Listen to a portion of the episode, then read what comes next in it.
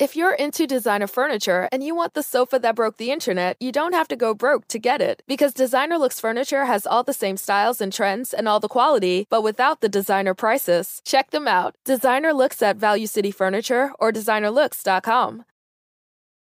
Salve, salve, viajantes, sejam bem-vindos! Ah, apertem os cintos, pois estamos indo para Vênus e sextou bonito aqui, né, minha parte? Na verdade, a gente, a eles estão hoje chegando, sentando na janelinha mesmo, porque já tava rolando aqui, Já tava fora rolando. do Ó, ar. Umas várias três vezes ele perguntas. perguntou, já tá acontecendo? A gente, não, ainda não, calma. É. Nossa, mas já tô perguntando um monte de coisa aqui, já tô respondendo um monte de coisa. A gente falou, segura, então, pra falar isso. aqui, né? Eu sou Yas, eu estou aqui com ela, minha Eu, Cris parça. Paiva? E hoje a gente vai trocar ideia com o delegado Palumbo. Muito Eu bem-vindo. que agradeço. Estou feliz de estar aqui com vocês. Tava entrevistando elas, na verdade, né? Fazendo pergunta pra caramba, né? Você curte estar do, do outro lado de. É, é- é mais gostoso fazer pergunta às vezes, né?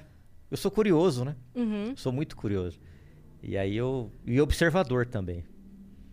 Mas quando a gente não, não, não conhece o ambiente, eu fico quieto, fico igual coruja. Mas aqui eu já me senti em casa, por isso que eu saí fazendo pergunta. Tava fazendo E a- massagem. E a, e a, e a tava fazendo massagem, tava gostoso ali, tava quase dormindo. e a Cris é tão gente boa, me tratou tão bem lá na, no- no- na rádio que eu fiquei. Ah, obrigada. A gente já se sente em casa, né? O duro é quando você já chega tomando pancada e você já fica. se arma, né? Mas aqui não. Aqui tá tudo tranquilo. Aliás, faço tipo, qualquer tipo de pergunta, viu? Que vocês quiserem fazer aí. Eba. sem- É, então. Sem pudor, sem nada. Tava falando do Todinho aí também. Pode perguntar o que quiser. Ele falou que fala tudo no ao vivo, nada que a gente É, fale melhor. off. Quem É. fala a verdade não merece castigo. Não que eu seja o dono da razão, né? Mas esse negócio de ficar programando ah, o que, que não pode falar, o que, que pode falar. Eu não gosto muito dessas coisas. Senão vira um negócio artificial, né? Uhum. É que você eu- dá a cara a tapa e, e é isso. Pra- só pra É. explicar pra galera, é, antes de começar, eu fiz uma pergunta pra ele e falei assim: Ah, deixa eu te perguntar uma curiosidade aqui fora do ar dele. Não, pode perguntar no ar. Eu falei, então tá bom. Já já a gente vai falar sobre ela. Exatamente. Mas ó, se você tiver curiosidades também, quiser mandar pergunta pra gente, quiser mandar mensagem, quiser fazer sua propaganda, é só você acessar venuspodcast.com.br, que é a nossa plataforma, e lá a gente tem um limite de 15 mensagens pra ler ao vivo. As primeiras 5 são 200 Sparks, as próximas 5 400 Sparks e as últimas 5 600 Sparks. Se você quiser anunciar a sua lojinha, a lojinha da sua vizinha, 5 mil Sparks a gente vai fazer a propaganda. E lembrando que você pode aparecer em vídeo com a sua pergunta, com a sua mensagem, pode mandar em áudio ou em texto mesmo. É isso. E se você estiver assistindo a gente pela Twitch, você tiver uma conta da Amazon, você pode linkar a sua conta da Amazon com a sua conta da Twitch, aí você ganha um sub grátis por mês. E você pode dar este sub para algum canal que você goste, aí você faz isso pelo Vênus, porque sim. Exatamente. Canal de cortes. Pode ter, Pode. mas quando ter?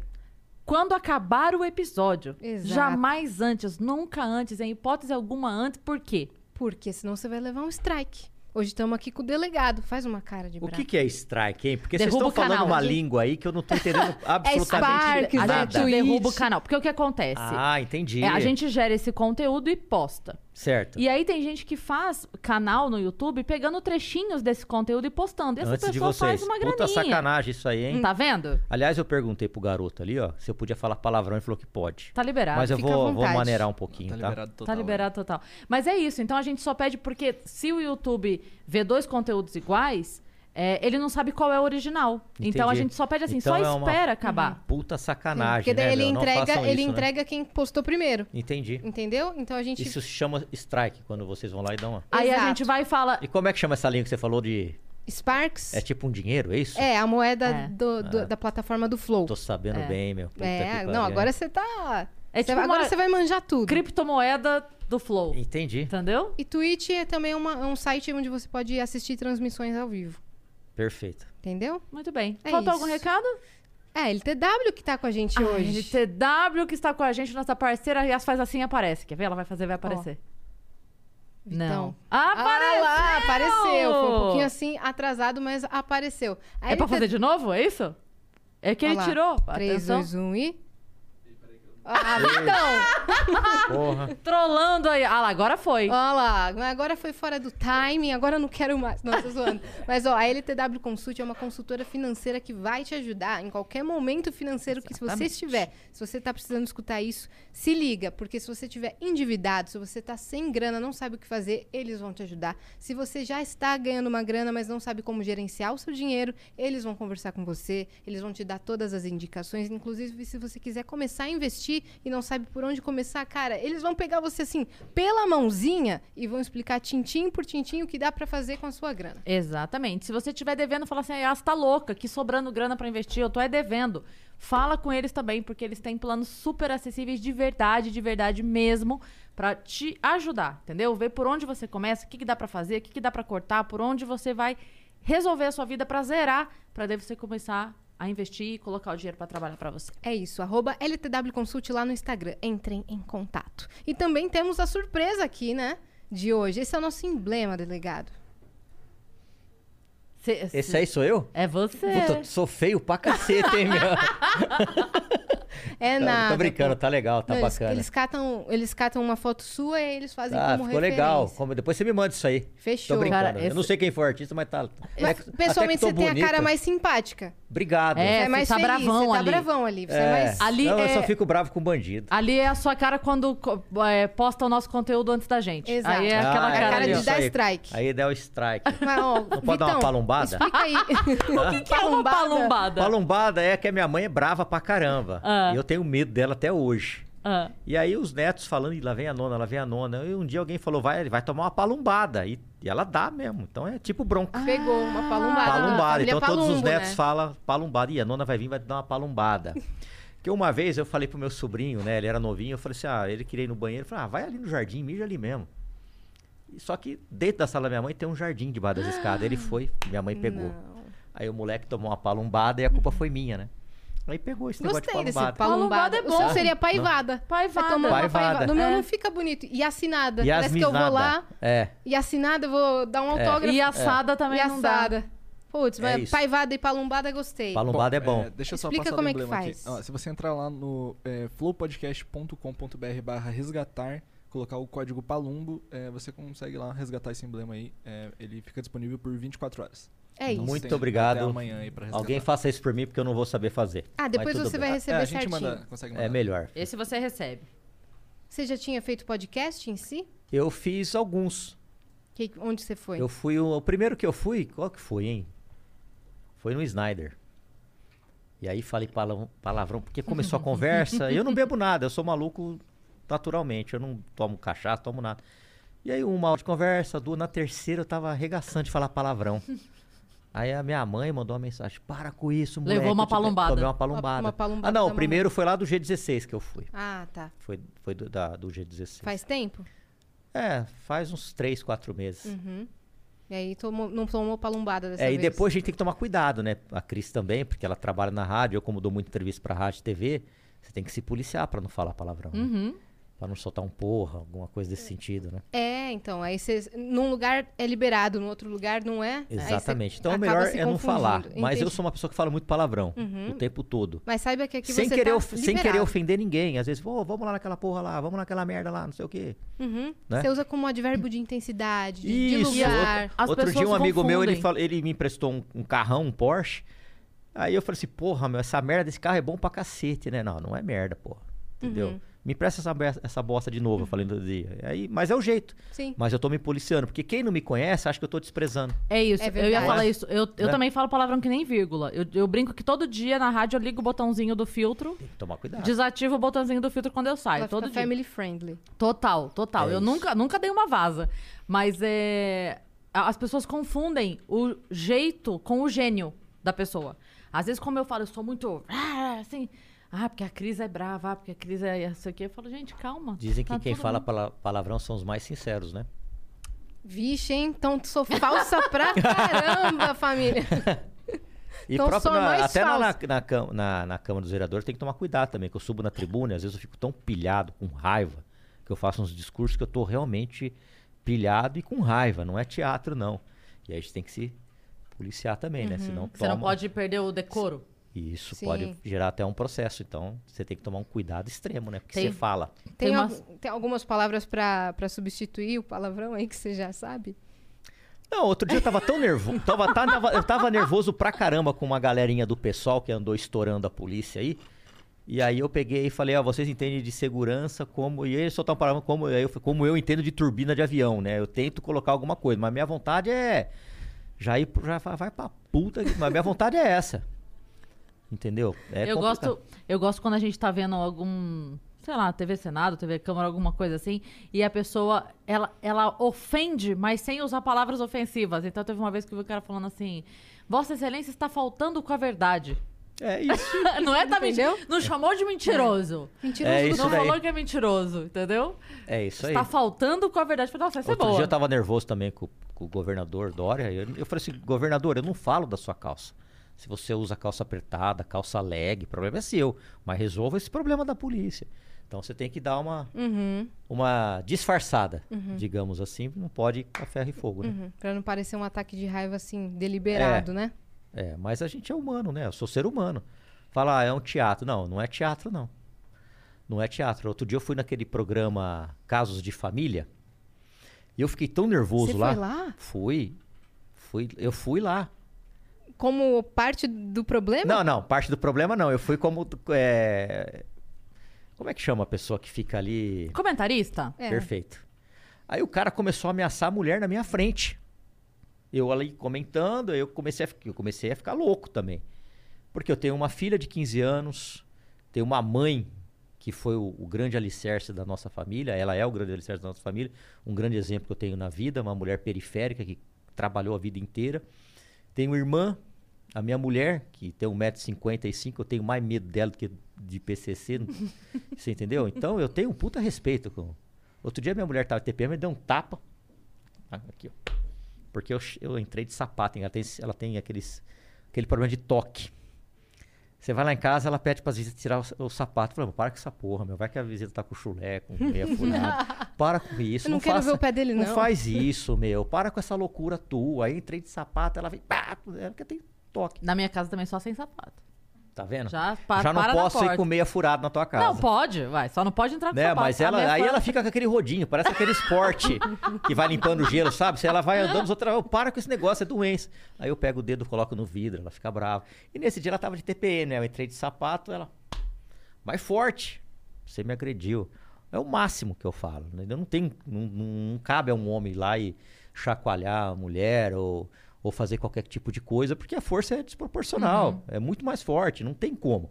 Então eu não aceito esse tipo de coisa. O cara foi, começou a ameaçar.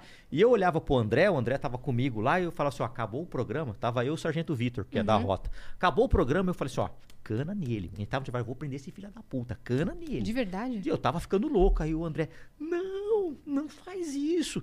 Não vou prender. Pode subir se você quiser. Se Ah, pode? Pode, pode. Tá bom? Eu falei assim, não, vou prender. E eu tava ficando louco, porque o cara começou a falar, é, chegar em casa você vai tomar um pau. Chegar em casa você vai tomar um pau. Eu falei, você é covarde, hein? Ficar ameaçando a mulher na minha frente. Não, você vai ser preso. Se ela quiser, você prende, eu prendo ele, ele agora. Porque o crime de ameaça depende de representação. Então eu não podia fazer nada se a mulher não quisesse. Acabou o programa, eu fui pra cima dele. Aí o André, não, você tá louco, você tá louco. Eu falei, vamos levar ele pra delegacia agora, tá preso. Ah, eu não quero fazer nada, não. Ela falou, ah, vai pra puta aqui. Aí você sai de cantos, sai, você, você sai da, da cena, aí depois o André acabou me, me explicando, né, que é, para os produtores que acham, é, que vão procurar essas pessoas para participar, tem que tomar um pouco de cuidado, porque depois eles têm que voltar lá. E a mulher, eu até entendo quando ela não quer fazer nada. Por quê? Porque às vezes ela é dependente financeira, ela não tem para onde ir, o Estado não vai te ofertar a segurança como deve ser, a gente não pode deixar de falar isso, e ela vai fazer o quê? Então eu entendo a mulher quando ela não quer, mas eu também acho que a mulher não pode se permitir ficar sendo espancada, agredida, humilhada o tempo todo, porque senão ela vai acostumar com aquela situação e vai viver o resto da vida. De um chacoalhão vai passar para um soco, para um soco, para um espancamento, até, até chegar à morte. Às vezes ela tava tão presa no relacionamento tóxico É, que e ela queria sair, a gente percebia que ela queria sair. Ela, a gente percebia. das consequências entendeu? ali, né? Porque o cara era um doido, meu. O cara é louco. Aí fala, ah, o programa é combinado. Não é combinado. Não é combinado. O cara é um. O cara era doido. Ele, ele, ele batia nela porque, ah, eu vou chegar do. Eu cheguei do, do trabalho, minha comida não estava quente em cima da mesa. Aí eu dei um couro nela. Falei, ah, eu não vou ficar ouvindo isso aí e achar que é normal. Porque não é. Depois ela explicou: olha, eu tenho dois filhos, não tenho pra onde ir, não tenho. Quem que vai me sustentar? Cara, e como ele aceita ir ao programa? Se ele sabe que a ele é certeza abusivo. da impunidade, né? Porque às vezes até a mulher, mesmo quando denuncia, é, o cara vai, se ele. É, como fala? É réu primário. E aí Nesse volta... país aqui, Cris, pessoas que matam os pais a paulada saem. Esse país aqui é o paraíso dos criminosos. E aí a mulher tem medo também dessa volta, claro, né? claro, tem Sim. medo. E dá pra tirar a razão dela? Não. Você tá num relacionamento abusivo, com filhos pequenos, não tem pra onde ir, tua família não te acolhe, o Estado não te acolhe, não te oferece segurança. E aí você vai pra, pra delegacia, faz um boletim, o cara vai preso, depois de duas, três semanas o cara tá solto. E É. aí?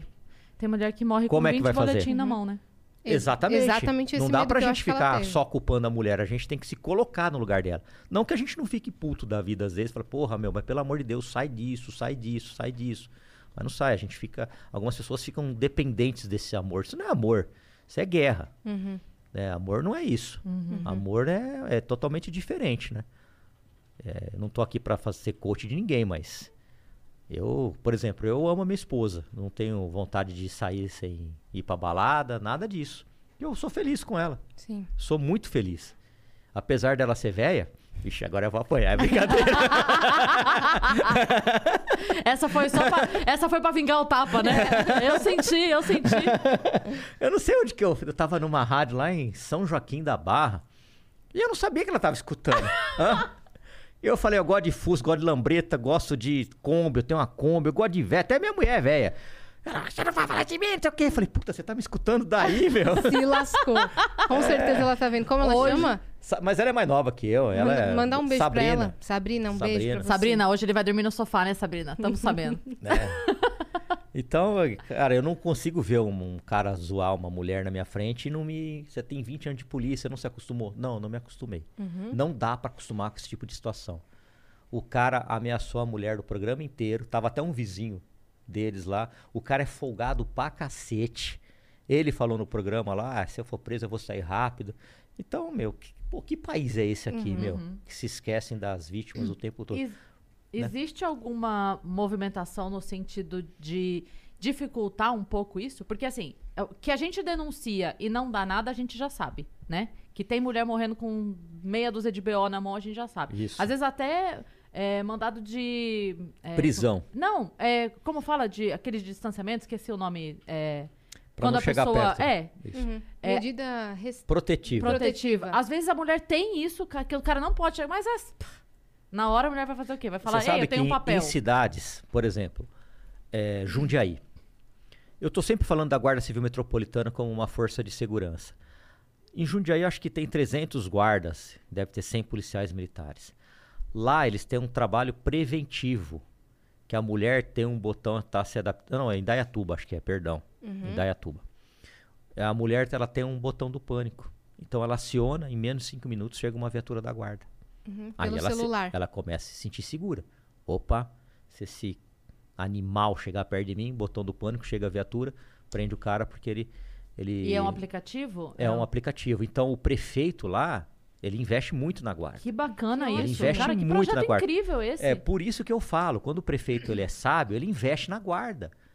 Porque se a gente estiver sendo assaltado aqui na frente, se passar uma viatura do Garda, do GOI, da Rota, da GCM, para a vítima vai ser um alívio. Qualquer força de segurança Sim, que passar, sim. vai ser um alívio. Não, mas alguns topeiras acham que eles têm que ficar tomando conta de estátua, de não sei o quê. Não é nada disso. Não é nada disso. E aqui eu faço até uma crítica para a atual secretária. Porque ela não gosta que a guarda apareça muito. Eu falei, é, enquanto vocês não apare aparecem, a sociedade nunca vai saber que- o que vocês fazem. E a Guarda de São Paulo faz um trabalho incrível aqui em São Paulo. De contenção na Cracolândia. Tem a parte do Canil. Tem o IOP, que é a Inspetoria de Operações eh, Especiais dele. Eu destinei, Cris, você que gosta de arma, que eu sei que você gosta, uma verba orçamentária para comprar fuzis para ele. Você não tem ideia o que eu apanhei desses pseudos especialistas de segurança, que não entendem nada de segurança. São corredores de 100 metros, né? Quando sai um tiro, ele sai correndo. Mas adora pegar um microfone e ficar dando palpite o tempo todo, dando palpite, dando palpite. Tanto é que nessa semana eu subi na tribuna da Câmara e falei: onde vocês estão? Olha o que aconteceu em Araçatuba. Vocês não vão pedir para desarmar os bandidos? O que, que vocês acham daquele cordão humano que fizeram? Explosivo? Agora vocês não aparecem. Mas é só a gente querer armar ah, um efetivo de 20 policiais, que vai ser 20 fuzis, num contingente de 6 mil homens que vocês aparecem criticando. Não dá para você combater tiro de fuzil usando pistola. Não dá. Entendeu? O fuzil, ele tem uma, uma cadência de tiro muito maior, ele é muito mais potente, é, a, a longa distância ele é muito mais é, preciso. Então, não dá. Eu já estive em troca de tiro com bandidos armados de fuzil, só que eu estava com fuzil. Já atiraram na viatura da guarda várias vezes de fuzil. Na Câmara dos Vereadores, viu, secretária? A senhora não foi muito feliz aí com a emenda que a gente destinou. Tem dois guardas que trabalham lá que tomaram tiro de fuzil. Então, se o bandido está de fuzil, por que não a guarda também? Parte da guarda, um grupo especializado, também de fuzil. Então, esses especialistas, ai, mais flores, menos arma, mais poesia, menos arma. O bandido tá, não tá, o bandido tá de fuzil, cacete. O bandido tá usando explosivo. Olha o que fizeram lá em Araçatuba agora. Todo mundo viu o que fez. Então fica esse bando de especialista de ar-condicionado que não tem porra nenhuma de segurança, dando palpite o tempo todo, palpiteiro do caralho. Porra, meu, para com isso. Querem, vamos fazer o seguinte, ô, seus palpiteiros, pega aí o livro de vocês e vamos entrar numa, num local hostil, entendeu? Com giroflex lá assim, aí você apresenta teu livro e eu vou com o meu fuzil. Você vai com o colete da polícia, vamos ver quem vai atravessar a comunidade? Ou o local hostil, vamos ver quem vai atravessar? Eu duvido que vocês atravessem. Então é uma puta hipocrisia, eu não aguento ver isso aí, isso aí me irrita. Entendeu? Gostaria muito, Cris, que os bandidos não estivessem de fuzil, Yasmin. Gostaria demais que a gente tivesse igual na Suíça, não precisa arma. Mas não estamos, pô. Aqui eu acabei de falar para você, ó, minha arma tá aqui, tem três policiais aqui comigo. Todos eles armados. Pô, você acha que é, é, legal? Não, não é. Eu gostaria que fosse seguro, que ninguém precisasse usar arma, mas infelizmente o Brasil é um país violento. E aí a gente tem um governador que fica com um monte de, de conversa fiada, achar, achando que tá tudo uma maravilha. Só que a população não sabe, né? que aqui em São Paulo paga-se o pior salário do Brasil, que aqui em São Paulo, policiais da divisão de operações especiais, o qual eu fiz parte durante 10 anos, viu, governador? Você tem que pagar o seu treino. Então eu conto nos dedos de uma das mãos as vezes que eu treinei com o recurso do Estado. Até o curso para me habilitar a usar o fuzil, eu paguei do meu bolso em 2012, uhum. quando começou a chegar os primeiros fuzis lá no Garra não tinha curso, a academia não tinha dinheiro para dar o curso, porque munição é cara. Ah, quem quiser que faça o curso particular. Eu fui com um determinado local, que eu não sei se eu posso falar o nome, paguei, dividi em quatro vezes, fiquei três dias fazendo o curso, fui aprovado, levei a, o protocolo na academia, que eu, a prova que eu fiz, e aí me deram a habilitação. É justo isso? Não é justo, não. só que a população não sabe disso. Sim. Uhum. Então, se a divisão de operações especiais, que é o GARRA, não treina com recurso próprio, eu faço eu faço uma aposta com hum. vocês aí. Vocês podem perguntar para qualquer policial civil aqui, ó. Vai aqui numa delegacia aqui, pergunta a última vez que ele deu tiro com munição ofertada pelo Estado. Pergunta. Uns vão falar 5, 6, 10 anos no interior. 10 anos. Aí o governo fica lá apostando que São Paulo é um estado seguro, São Paulo é isso, São Paulo é aquilo, que essas pesquisas a gente não sabe como que é feito. Né? Então é complicado. Meu. A Polícia Civil de São Paulo, a militar, a Polícia Penal, tá falida, falida. Não se investe no ser humano. Índice de suicídio altíssimo. Altíssimo o, nível, o, os índices de suicídio. Uhum. O policial fica em depressão, porque ele sai do bico do trabalho, trabalho, bico, bico trabalho. Tra... Quando que ele vê a, a sua família? Ele não vê nunca. Eu chamei um sargento para jantar uma vez em casa, demorou três meses para ele vir, porque ele estava no bico no trabalho. Ele falou assim: ó, eu trabalho, ou eu não tenho como sustentar minha família, então eu tenho que fazer meu biquinho. Uhum. A questão dos concursos também está toda bagunçada, né? A delegada ah, pela... Raquel estava comentando. É, não... falta 14 mil policiais no estado de São Paulo. Então, quando a gente vai numa delegacia e toma uma canseira de 5, 6 horas, é... a culpa é de quem? Se você for maltratado numa delegacia, a culpa é do policial. O fato de faltar policial e ganhar pouco não justifica maltratar ninguém numa delegacia. A vítima não pode ser vítima duas vezes. Mas o fato de você ficar esperando 5, 6 horas, o que desanime, muita gente não vai nem fazer o BO, é porque falta 14 mil policiais. Falta 14 mil policiais, não dá. Uhum. Isso, 14 mil é Estado? Estadual. Estado. O interior está quebrado, Cris. Delegacias onde havia 30, 40 policiais, hoje estão trabalhando com oito. Nossa. Entendeu? Aí vai o governador lá, coloca uma placa, DEIC. Ele não inaugurou nada, ele colocou uma placa só. É só uma placa. Não é nada mais que uma placa. Porque ele não mandou policiais a mais. Para virar um DEIC, é a DEIC, né, que é a Delegacia Especial, enfim. Você teria que mandar no mínimo uns 30 policiais para se dedicar só a, a crimes é, mais graves. Aí, aí sim viraria um DEIC. Vocês vão só se dedicar a isso. Mas não, ele coloca uma placa e o próprio policial que está na delegacia atendendo a população é o mesmo que faz parte do DEIC. Pô, pelo amor de Deus. Isso aí é um embuste do caramba. Isso aí é uma mentira deslavada. Você só vai transformar em DEIC se você mandar policiais. Senão você não vai transformar em DEIC. E o pior, lá em Ribeirão Preto, pintaram a parte de cima da delegacia estava a placa e embaixo tudo, tudo, tudo arregaçado. Aí depois ficam cobrando o coitado do policial que está lá. Então, eu não consigo aceitar um negócio desse. A Guarda Civil aqui de São Paulo está andando de 38. 38, pô, pelo amor de Deus. Não tinha munição, a secretária não estava dando munição de para andar na para carregar 12, que é uma, uma espingarda, a munição de balote, uma esfera de ferro. Você sabe qual que é, né, Cris? Uhum. Não estava deixando os guardas andarem. Só estava dando de elastômero, de borracha. Quer dizer, se o coitado do guarda tá andando com a viatura e tromba um rouba-banco, uhum. ele vai dar tiro de borracha nos caras. Ah, tenha dó, né, meu? Sabe qual é o problema da polícia? Tem muito chefe querendo segurar a cadeira, segurar mesmo, e tá faltando líder. Tá faltando líder. Ela foi dar uma entrevista na, na TV e só falou merda, só falou bobagem. Eu fiquei com vergonha de ouvir isso e os guardas também. Então, porque a gente está acostumado com maçaneta. Maçaneta na polícia é aquela pessoa que nunca fez absolutamente nada, nada, e é promovida. E o cara que está lá se ferrando, trabalhando, combatendo crime, arrumando corredoria, porque quem trabalha vai arrumar corredoria. Se ferra o tempo todo. Então é muito chefe e pouco líder na, na instituição. Por isso que está isso aí. Aí o, o, o delegado, o comandante, para ele não cair da cadeira, cair da cadeira é perder o cargo. Ele se submete a tudo. A tudo. Porque se não chega o governador, o secretário, ah, faz o que eu quero. Não, não vou fazer. Ah, tá bom, transfere ele para cá te fode. Literalmente o cara te fode. A polícia, eu vou dar um exemplo que não sei se vocês vão conseguir me compreender. A polícia é de governo. O que, que é isso? Todo governador que entra manda na polícia e coloca quem ele quer. Não é mérito, é amigo dos amigos. Puta, o Palumbo é amigo do governador. Ah, coloca ele lá.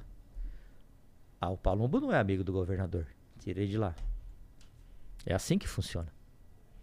Quando que vai funcionar decentemente e adequadamente? Quando ela for de Estado. Como que a gente faz para transformar a polícia de Estado? Você pega o delegado geral e o comandante geral da PM. E aí os delegados e os, os, os policiais militares vão fazer uma votação e os três mais votados vai em uma lista tríplice para o governador. Uhum. E aí ele escolhe um. Esse aqui vai ser o delegado geral, esse aqui vai ser o comandante geral. Quer dizer, os três mais votados. E aí esse comandante, esse delegado geral, passa a ter um mandato de dois anos. Aí ele tem autonomia. Uhum. Aí quando vier ordens que são legais, mas são idiotas, ao meu ponto de ver, de, de ver como por exemplo fechar a balada, fechar salão de cabeleireiro na pandemia, como a gente viu aí, ó, esse espetáculo que a gente via na TV, ah, policial de fuzil. Qual é o perigo, Yasmin, de você tá com um salão de cabeleireiro aberto, tentando sobreviver na pandemia. Aí vai uma viatura do Garra com um homem com 762 nas costas. Eu fiquei olhando aquilo, eu fiquei com vergonha alheia. Porque qual é o perigo? O que, que vai acontecer no salão? Uma mulher com bob na cabeça, com um secador, fazendo as unhas? Então foi uma das cenas mais ridículas que eu vi na minha vida. Por que, que a operação foi feita dessa forma? Porque o governador Espetáculo. mandou porque o governador mandou. Quando eu estava assistindo essa, isso aí, eu estava na minha sala e eu de, deixei ligado no, no, programa do Datena. Eu vi uma viatura do Garra, eu trabalhei lá há 10 anos. Eu falei, caramba, deve ter sido um roubo. Aí o Datena entrou ao vivo com, com um delegado. O delegado explicou. Eu percebi na hora que o Datena ficou constrangido. E já acabou a entrevista e desligou. Uhum. Foram lá para fechar o salão de cabeleireiro. Aí eu desci a lenha, Cris. Nas redes sociais, em TV. Aí me ligaram, oh, não fica falando isso. Não, vou falar assim. Vou falar assim. Porque se sou eu no seu lugar, eu falo, ó, é tem que fechar aquele salão. Eu ia mandar uma viatura descaracterizada, aquela que não parece viatura, os policiais sem uniforme, bate lá, Fala assim, a senhora, por gentileza, nós estamos em pandemia, a senhora poderia fechar, por favor? Fecha o salão, senhora. Ah, Você acha que a mulher ia fechar, o homem que tá lá? Lógico que ia, gente. Mas faz um espetáculo desse. Todo dia de manhã a gente vê lá o é, deputado, não sei mais o que, fechando balada. Nossa, que belezinha. Nossa, porra, fazendo um bem danado. Só que aí você vai aqui na Estação da Luz, aqui, ó, 6 horas da tarde, em três vagões de, de, de, de trem, tem mais gente aglomerada do que numa festa que a pessoa quer ir. Ah, você é a favor da aglomeração? Você negocia isso? Não, não sou a favor de nada disso. Mas se você foi numa festa, foi porque você quis. Se você comprou ingresso para uma balada, foi porque você quis. Ninguém te forçou. Agora, e o coitado que tá no metrô, no ônibus, no- na- nas estações de trem, ele não quer estar lá, ele não quer estar lá aglomerado. Ele não tem. Eu andei, não tô falando isso da boca para fora. Eu peguei, acordei de madrugada, fui para cidade Tiradentes, peguei um ônibus e fiz todo o trajeto. Tudo aglomerado. Tudo aglomerado. Aí você vê aquele povo sofrido, aglomerado, não tem um álcool em gel, não tem absolutamente nada, fica igual sardinha na lata. Aí uma cobradora chegou para mim e falou assim: Delegado, você não acha que a gente tinha que tomar vacina? Porque a gente fica aqui nesse ônibus 10, 12 horas por dia. Aí bateu o estalo. Falei, puta, é verdade. Motorista de ônibus e cobrador tem que estar na prioridade para ser vacinado. Eu comecei a arregaçar nas minhas redes sociais, que é o que eu posso fazer. E toda a brecha que eu tinha em programa, eu falava, "Ó, por que, que não estão vacinando eles? Por que, que eu não estou vacinando eles? Eu ia lá e arregaçava. Quer dizer, eu precisei pegar um ônibus e vir a cobradora falar comigo para ter essa luz. Se a gente está lá duas, três horas para fazer um trajeto de ida e volta, o cobrador e o motorista tá quanto tempo lá? Uhum. 12 horas. Não é justo isso. E a gente E pega no dinheiro, Sim. né? pega no dinheiro, a gente fica vendo aquela espe- aquele espetáculo. Ai, fechou mais uma balada. Ai, fechou mais não sei o que, ó. Mas bater a pica Ó. na mesa pra botar mais 20 ônibus não, bo não, não, bate, não né? coloca. Exato. E aí a gente não vê outro problema. Eu recebo muita reclamação no meu Instagram de pancadões. Não estou falando de baile funk, porque isso é um preconceito contra o estilo musical. Então não é justo falar de, de funk. Só que cadê o governador que nunca vai combater o pancadão? Ah, eles estão se divertindo, eles não têm diversão. Ah, então cabe ao Estado oferecer um local, à subprefeitura. Olha, vocês vão poder fazer esse pancadão aqui na subprefeitura, no local tal, no bairro tal, das 10 da, da noite às 4 da manhã no sábado, beleza? Tá bom pra vocês? Ótimo. Porque você põe assim no lugar de uma pessoa que mora na periferia, trabalhou a semana inteira, aí para um carro lá, abre um tampão e fica sexta, sábado, domingo. Porra, é um inferno pra pessoa. Ela não consegue levar o filho no hospital. Vou te falar, eu já estive, porque em Sorocaba eu morava na periferia, né? Se fosse só sexta, sábado, domingo, tava lindo. Se fosse, estaria incrível. É de segunda a segunda e não tem hora. Você conseguia dormir? Porque, já, mas jamais. Como é que fica seu humor no outro Jamais. dia? Não, é insuportável. A gente na sala não conseguia é, assistir TV. E aí você vai aumentando, vai aumentando, vai aumentando. O máximo que você consegue é ouvir ao mesmo tempo as duas coisas. Você não consegue fazer a sua TV é, passar por cima do som. Não consegue. E olha que eu ainda. Eu, eu morava na periferia lá, mas ainda não era é, o, o ápice da periferia, sabe? Ainda era um, um local bom, perto do que poderia ser. Então eu imagino o quão difícil é. Cris, a pessoa não Rua consegue tomada. dormir. É. A pessoa não consegue dormir. Tem um morador de Taipas que ele, ela tem um, ele tem uma filha com necessidades especiais. É sexta, sábado e domingo. Um inferno.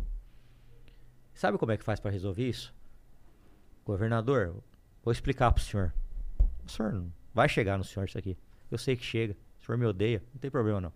Senhor tem o pancadão aí. já- aliás, eu mandei um ofício pro seu secretário com todos os locais, ou pelo menos 50 locais com pancadões. O senhor manda a sua equipe chegar lá para uma viatura aqui, outra aqui. Aqui não tem baile, aqui não vai ter pancadão. Acabou. Não precisa tacar bomba, não precisa ter tiroteio, não vai ter nada disso. Porque depois que se instala, é muito complicado a polícia agir. Eu sou até contra, que pode dar uma merda. Sim. Para mostrar isso pro governador, eu passei no meio de um pancadão fazendo uma live. Aí algumas pessoas me criticaram: é, por que que você não chamou a PM? Por que você não chamou a polícia? Por que você não fez nada? Ué, Por que, que eu não fiz nada? Eu vou fazer o quê? Eu vou sacar minha ponto .40, meu fuzil e dar tiro pra cima e, e dar uma merda? Não. Eu tava querendo mostrar pro governador que aqui naquela rua tinha e que no próximo final de semana era só eu colocar uma viatura aqui, outra ali e acabou. Puta, eles vão pra outro lugar. Vocês vão pra outro lugar também, pô. Cadê a inteligência da polícia?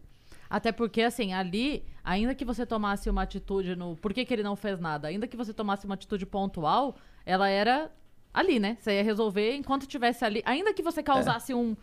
Um, uma, um Aonde eles veem a polícia, eles não se instalam pra fazer isso. Porque a maioria quer ir sem capacete, com moto pinada, com moto roubada, tráfico de entorpecente, libidinagem. Então eles não querem. Ah, vamos fazer lá no AMB. Eles não vão, gente. Você acha que o cara vai sair lá do, da- do, do bairro dele pra ir lá pra outra ponta da cidade?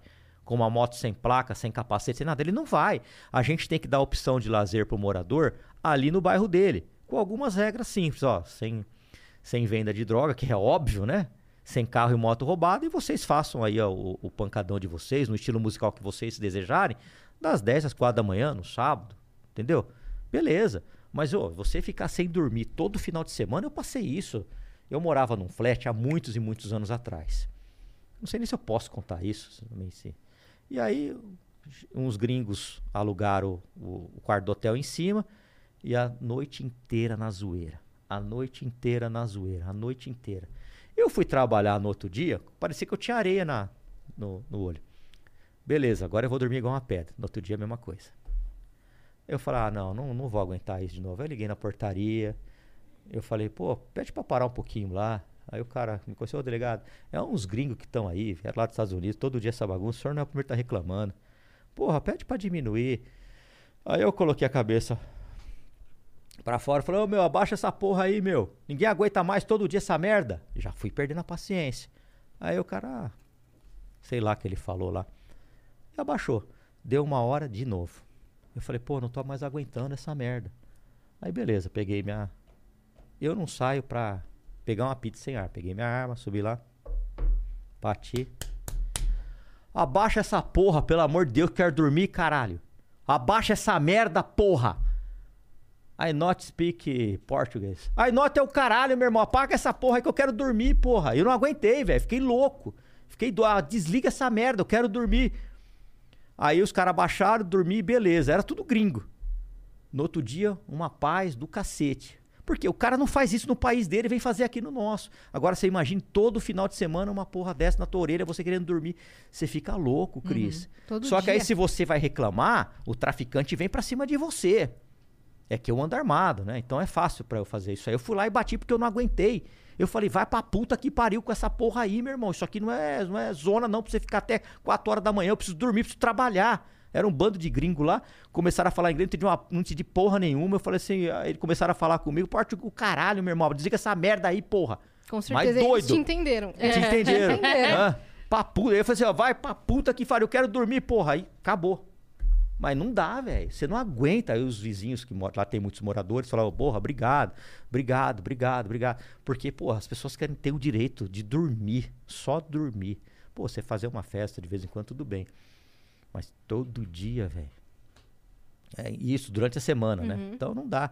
Eu tenho, E é eu- mesmo? eu tenho um dó, pena, desses moradores que convivem ao lado de pancadões, porque eles são reféns do pancadão, do crime e da omissão do governo do estado de São Paulo, que fica fazendo marketing, fechando festa, mas não resolve o problema do pancadão. Não resolve. Aí, como eu comecei a falar muito, não tô, faz... não estou sendo pretencioso falando que foi por minha conta, porque eu começo a bater, eu começo a encher o saco, eu encho o saco mesmo. Aí começamos a ver umas operações para aparecer na televisão, sendo 4 horas da tarde. Ah, vai até 4 horas, acaba o programa policial, 8 horas vai para casa e. Meu, quem convive com o pancadão sabe que não é 4 horas da tarde, Uhum. né? É uma baita de uma hipocrisia, Yasmin. Não dá pra gente suportar esse tipo de coisa. Eu não aguento ficar vendo isso. Eu, não, eu sou muito polêmico, né? Hum. Eu fui no, fui no metrô hoje. Já tinha ido semana passada. Porque os iluminados colocaram um ponto de vacinação do lado de dentro da catraca. Então, ou você paga pra tomar a vacina, ou você não paga. Eu recebo muita denúncia. Eu fui lá. Lenha. Lenha, literalmente. Colocaram pro lado de fora. Ah, mas quem tá dentro vai ter que sair, vai ter que pagar de novo. Não, gente. É só fazer um cordão de isolamento. Quem tá lá dentro quer tomar vacina, toma e volta pro metrô. Quem tá lá fora, toma e saia. E não, não vai usar o transporte público sem pagar. É só isso, gente. Não, você precisa ir lá, dar uma pancada nos caras para eles resolver o problema. Sim. O povo é muito carente e não sabe para quem reclamar. É por isso que eu falo, se vocês tiverem denúncia, manda nas minhas redes sociais. Não vou conseguir resolver tudo, mas pelo menos eu vou brigar por vocês. É isso que eu tô tentando fazer. E desgasta, viu? Porque é uma treta por dia. É uma briga por dia. Bem complicado. É, a gente, a gente vive uma sensação de briga o tempo todo, né? Porque senão a não gente, sai. É, é, é essa sensação pra tudo, pra tudo. Você vai trocar um sofá, é briga. Você vai mandar instalar um negócio, você vai mandar cancelar um negócio, é briga. E é direito seu, né? É, e você é o tempo todo Todo dia eu recebo tá- cobra- cobrança aqui, não limite, sei do assim. que. Eu falo, ó, você aguenta uma, duas, três. Na quarta, ela vai pra puta que pariu. Eu não conheço essa mulher que tá me ligando aqui. Toda hora você tá me ligando. Você não Agora- aguenta, velho. Você falou uma coisa, eu não quis te interromper na hora, mas é, você estava falando sobre é, tá armado, né? E de andar armado e tal. Eu tava conversando com um amigo meu outro dia, e eu falando sobre isso mesmo, que a gente tava comentando aqui agora há pouco, que às vezes a mulher morre com 10 BO na mão e não tem o que fazer porque ela não tem como se defender. E eu tava falando sobre isso, o quanto eu acho importante, porque eu acho mesmo. E ele falou: ah, mas eu, eu não consigo é, lidar com a violência. Eu prefiro não lidar com a violência. Eu falei, mas você está lidando com ela o tempo todo, só que você está lidando de maneira passiva. Eu prefiro lidar de maneira ativa. Porque sendo a gente vítima, tá- né? Você está o tempo todo lidando com a violência. Você mora em São Paulo. Você está o tempo todo lidando com ela. Só que você está lidando de maneira passiva. Algumas pessoas preferem lidar de maneira ativa. Então, é você ter treinamento, é você ter capacidade de, pelo menos, estar em, em igualdade Em de. pé de igualdade, é, em né? pé de igualdade, exato. Porque a gente. Ô, Cris, suponhamos que você tivesse um marido que te espancasse todo dia. Se ele soubesse que você vai estar armada, ele vai te espancar todo dia? Não. E aí é aquela coisa. Ah, mas se ele é mais forte, então ele pega a arma. É sempre essa. Depende, Aí- né? Eu sempre falo assim: se você tem medo que seu marido ataque você com uma arma, você não tem que estar com o marido. Não é da arma que você tem que se livrar, é do marido. Porque ele te mata Exatamente. com um violão, se ele tiver um violão. Ele te mata com uma panela de pressão na cabeça. É que eu sou armamentista, né? Então eu sou a cozinha. favor de, de armas para defesa do cidadão de bem. Né? Subiu um parlamentar na tribuna, até famoso, falou que a culpa das armas é pelo decreto do Bolsonaro. Eu falei, meu Deus do céu. Meu Deus. Não tô defendendo, o Bolso- não tô defendendo o Bolsonaro, não tô tomando partido de lado nenhum. É, Mas, que o culpa é- que ele tem nisso? Bandido nenhum vai comprar arma legalizada, um fuzil legalizado para explodir uma cidade inteira, Jesus. Mas você, não acha engraçado a questão da defesa do desarmamento? Porque a pessoa defende uma coisa que já é lei e quanto mais falha, mais ela defende. Pois é. Pois é, exatamente. Tá falhando há 20 Eu acho anos. que o cidadão de bem, pô, tá, Yasmin, você não quer ter arma. Perfeito. Mas talvez a Cris queira ter uma. Porque ela vive uma realidade diferente da sua. Então você, ah, porque você não quer, você não quer que os outros tenham. Então, ah, então tá bom. Então a gente tem que proibir também o carro, porque mata-se pra caramba embriagado num volante aí, viu? Todos os dias morre gente nas estradas, pelo país aí. Ah, vamos proibir o carro. A arma tá aqui, ó. Ela não vai disparar sozinha. Essa aqui é uma Glock. Se cair no chão também não vai disparar. Tem uma aí que dispara. Não vai fazer mal pra ninguém. Sem contar que o discurso muda dependendo do interesse. Isso é uma coisa que me irrita profundamente. É assim: você não é a favor do aborto? Não faça. Você não é a favor da maconha? Não use. Você não é a favor da. Ah, não, mas arma não pode. Entende? Aí o discurso muda porque para de Perfeito, interessar. Porra, mas a perfeito. gente não tava falando de liberdades até agora, caralho. Aí na hora É da minha isso, liberdade, Cris. tu não quer, É não quer isso. a Eles querem impor o aborto, querem impor a liberação da maconha, querem impor o... isso aqui, ó. Você pode me emprestar isso aí? Ou não posso fazer propaganda? pode? Ó, posso emprestar? Deixa eu falar umas coisas pra você. Eu sei que eu vou apanhar nas redes sociais, mas pode bater, eu não tô nem aí que eu vou apanhar. E, eh, Na Bíblia fala, ou é quente ou é frio, morno eu te vomito. Então, ó, Todd. Isso aqui é Todd, que eu dou pro meu filho, isso aqui, ó, que eu dou pro meu filho. Eu já tomei pra caramba, toma até hoje. Não existe Todds, todes. Não existe amigues. É todas e todos. É isso, isso aqui é todinho de tomar. Parem com essa palhaçada. Pare com isso. E você que não concorde com isso, comece a falar também. Não fique com medo desse povo, não. Entendeu? Aqui não tô falando que eu sou contra é, a, a, a pessoa ser homossexual, ela ter um gênero, ter outro, quer ser homem, quer ser mulher. Nada disso. Mas vocês querem mudar até a porra da língua portuguesa, meu. Pelo amor de Deus. Amigues, todes, inclusivo. Pô, pelo amor de Deus, eu não vejo vocês com esse discurso aí pra autista, eu não vejo vocês com esse discurso pra cego, eu não vejo esse discurso de vocês pra surdo, mas não. Agora vocês querem colocar todes. Todos o cacete, meu irmão, é todas e todos. Quem fica falando isso é imbecil. Desculpa, Cris, mas eu não aguento mais ficar quieto com esse tipo de coisa. Aqui o Todinho aqui, ó, to, Todes. Eu vi isso aí, a primeira, quando eu fui tomar posse na Câmara, eu vi lá um grupo lá de esquerdistas com uma faixa, vacina para todos. Eu juro por Deus, eu quis ir lá falar com eles. Hum. Eu falei assim, vocês escreveram errado. Porque eu não, eu não sabia disso aqui. Eu não sabia. Aí depois que eu fui perceber, meu, eles querem mudar a língua portuguesa. Ai, que é inclusivo, inclusive a puta que pariu. Vocês não têm esse discurso com, por exemplo, num restaurante para ter uma linguagem pro cego. Vocês não têm esse procedimento num, num- num local para ter essa, essa- esse mesmo discurso para um surdo, para um surdo. Vocês não têm isso aí para ter pro autista, pessoas que têm filhos do autista. Vocês são um bando de hipócritas, querem mudar até a língua portuguesa e querem trujar isso goela abaixo. Mas aí quando se fala em arma, que é o direito meu, o direito da Cris que quer ter, ah, não pode. Não pode. Aí é direito para todos. Todos é isso aqui, ó, que eu tomo, Todd. Desculpa, Cris, eu precisava falar isso aí, porque eu já tava tô de saco cheio dessa amigos, todos, a puta que pariu que eles inventam. Daqui a pouco vou inventar outros aí. Você vai esperar. E a gente, as pessoas de bem, a pessoa de bem, a, a pessoa de bem que não, que eu digo, as pessoas ficam quietas, elas não querem isso, mas elas ficam, ai não, é o politicamente correto. Nossa, não pode falar isso. É todos, é amigos, é a puta que pariu. Para com essa porra aí, meu. Eu Não aguento aí mais não, meu. Pô, qual que, pra que que vocês querem mudar isso aí? Me fala, porque inclusive, inclusive é o cacete, meu irmão. Inclusive é o caralho. Ô, é difícil, viu, meu? Tem que ter um saco do cacete pra aguentar esse povo, viu, meu? Eu até cheguei lá em paz com eles, mas não Você dá. foi lá falar? Não, não fui, porque eu, eu, eu, achei, eu achei que eu tava. Ajudando. Não, eu, eu, eu ia fazer papel de idiota, porque eu falei, vocês escreveram errado, mas não. Vacina para todes. Ai, boa tarde pra você e pra todes. Ah, vai pra puta que pariu, com todes. Ah, Todd é de bebê que eu dou pro meu filho. Enfim. Mas só pra concluir o que a gente tava falando sobre liberdades, é, esse é um ponto que me pega muito, porque é, eu, eu gosto de pensar na liberdade individual da pessoa pro que ela queira fazer. Então, é, já ouvi muito isso. Eu, pessoalmente, na minha vida, pra mim, sou contra o aborto, mas não sou contra o aborto assim, institucionalmente falando, porque a minha visão sobre isso é muito específica, eu já falei sobre isso. Teria que ter muitas coisas em volta para eu poder ser contra. Eu não posso ser contra com o que a gente oferece hoje para mulher. Mas é, aí nessa hora, o que eu ouço é: você é contra? Não faça. Nessa hora é isso que eu ouço. Mas aí a hora que vão brigar porque tem mulher no comercial de cerveja, eu falo: você é contra? Não vá. Mas deixa a menina que quer estar no comercial de cerveja botando o biquíni dela aparecer, porque ela tá trabalhando, ela malhou pra isso, ela malhou pra ter uma bunda gostosa. Se eu tivesse malhando pra ter uma bunda gostosa, eu ia ficar puta da vida se eu A perdesse um cachê. mata, né? Eu ia ficar puta da vida se eu perdesse um cachê de 100 mil reais, porque alguém falou que eu não É. posso estar lá. Então, É, imposição de vontades. é assim, aqui o, o- a liberdade sobrepõe. Aqui a liberdade sobrepõe. Aonde é aborto, aonde é maconha, aonde, aonde nos interessa o discurso, a liberdade sobrepõe. Onde não nos interessa o discurso, a, intere- a liberdade não É sobrepõe.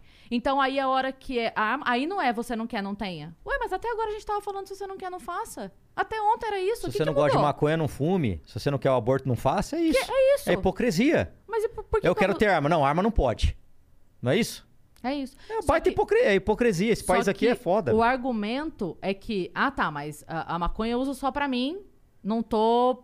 É, tipo, a pessoa acha que ela não tá dificultando ou piorando a vida de outra pessoa, o coletivo. Mas tá. Porque ainda não é. Eu, eu sempre falo pros meus amigos. Eu tenho muitos amigos que, no meio da comédia, tem muita gente que fuma só Eu tô maconha. cheio de amigo maconheiro. E eu sempre falo Mas não assim. fuma essa merda perto de mim e perto dos meus filhos. Não, eu nem ligo. Só isso. Mas a única coisa que eu falo é assim: você pode lutar o quanto quiser pra ser liberado.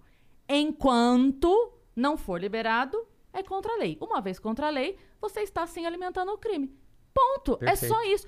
Eu, eu luto junto com você se você quiser pra liberar. Mas enquanto não libera, você está assim, hoje, hoje, você está assim financiando esse tipo de coisa. Ponto. Não, não tem como não ser. Não tem como não ser, porque você está financiando esse tipo de Ele, coisa. só, ele sabe o que, que parece às vezes? Parece ser preso. Só sabe dos direitos. Né? Quando é dos outros, não tem. E você matou a pau agora. É exatamente assim que eu penso. Ah, aborto, não faça. Maconha, não fume. Arma, não, arma não pode. Ah, então. É que é muito difícil. Assim, eu costumo brincar que eu sou um, um panfleto do pessoal ambulante, né? Eu sou mulher, mãe solo, vim da periferia, tipo, tinha tu- tu- funcionária pública Falar em mãe anos. solo. Deixa eu posso mandar um beijo pra, Pode. pra minha assessora Sabrine, que ela me deu nos deu, né? Ninguém faz nada sozinho, uma ideia excelente de um projeto de lei que foi aprovado em primeira, em primeira votação, que é justamente para dar apoio para a mãe solo. Então, graças a, a, essa assessora Sabrine, que também é mãe, mãe solo, a gente conseguiu emplacar esse projeto de lei que já passou em primeiro, tenho certeza que vai passar em segunda, para dar apoio psicológico para a mãe solo, para dar todo tipo de apoio para não ficar desamparada. Porque ela já foi abandonada por um, um ser aí que não quer assumir a criança, né? O, uhum. Que abandona, né? Que para mim é um canalha. Enfim. Então, obrigado, Sabrine. É isso aí. A gente tem que fazer pensando nas pessoas de bem.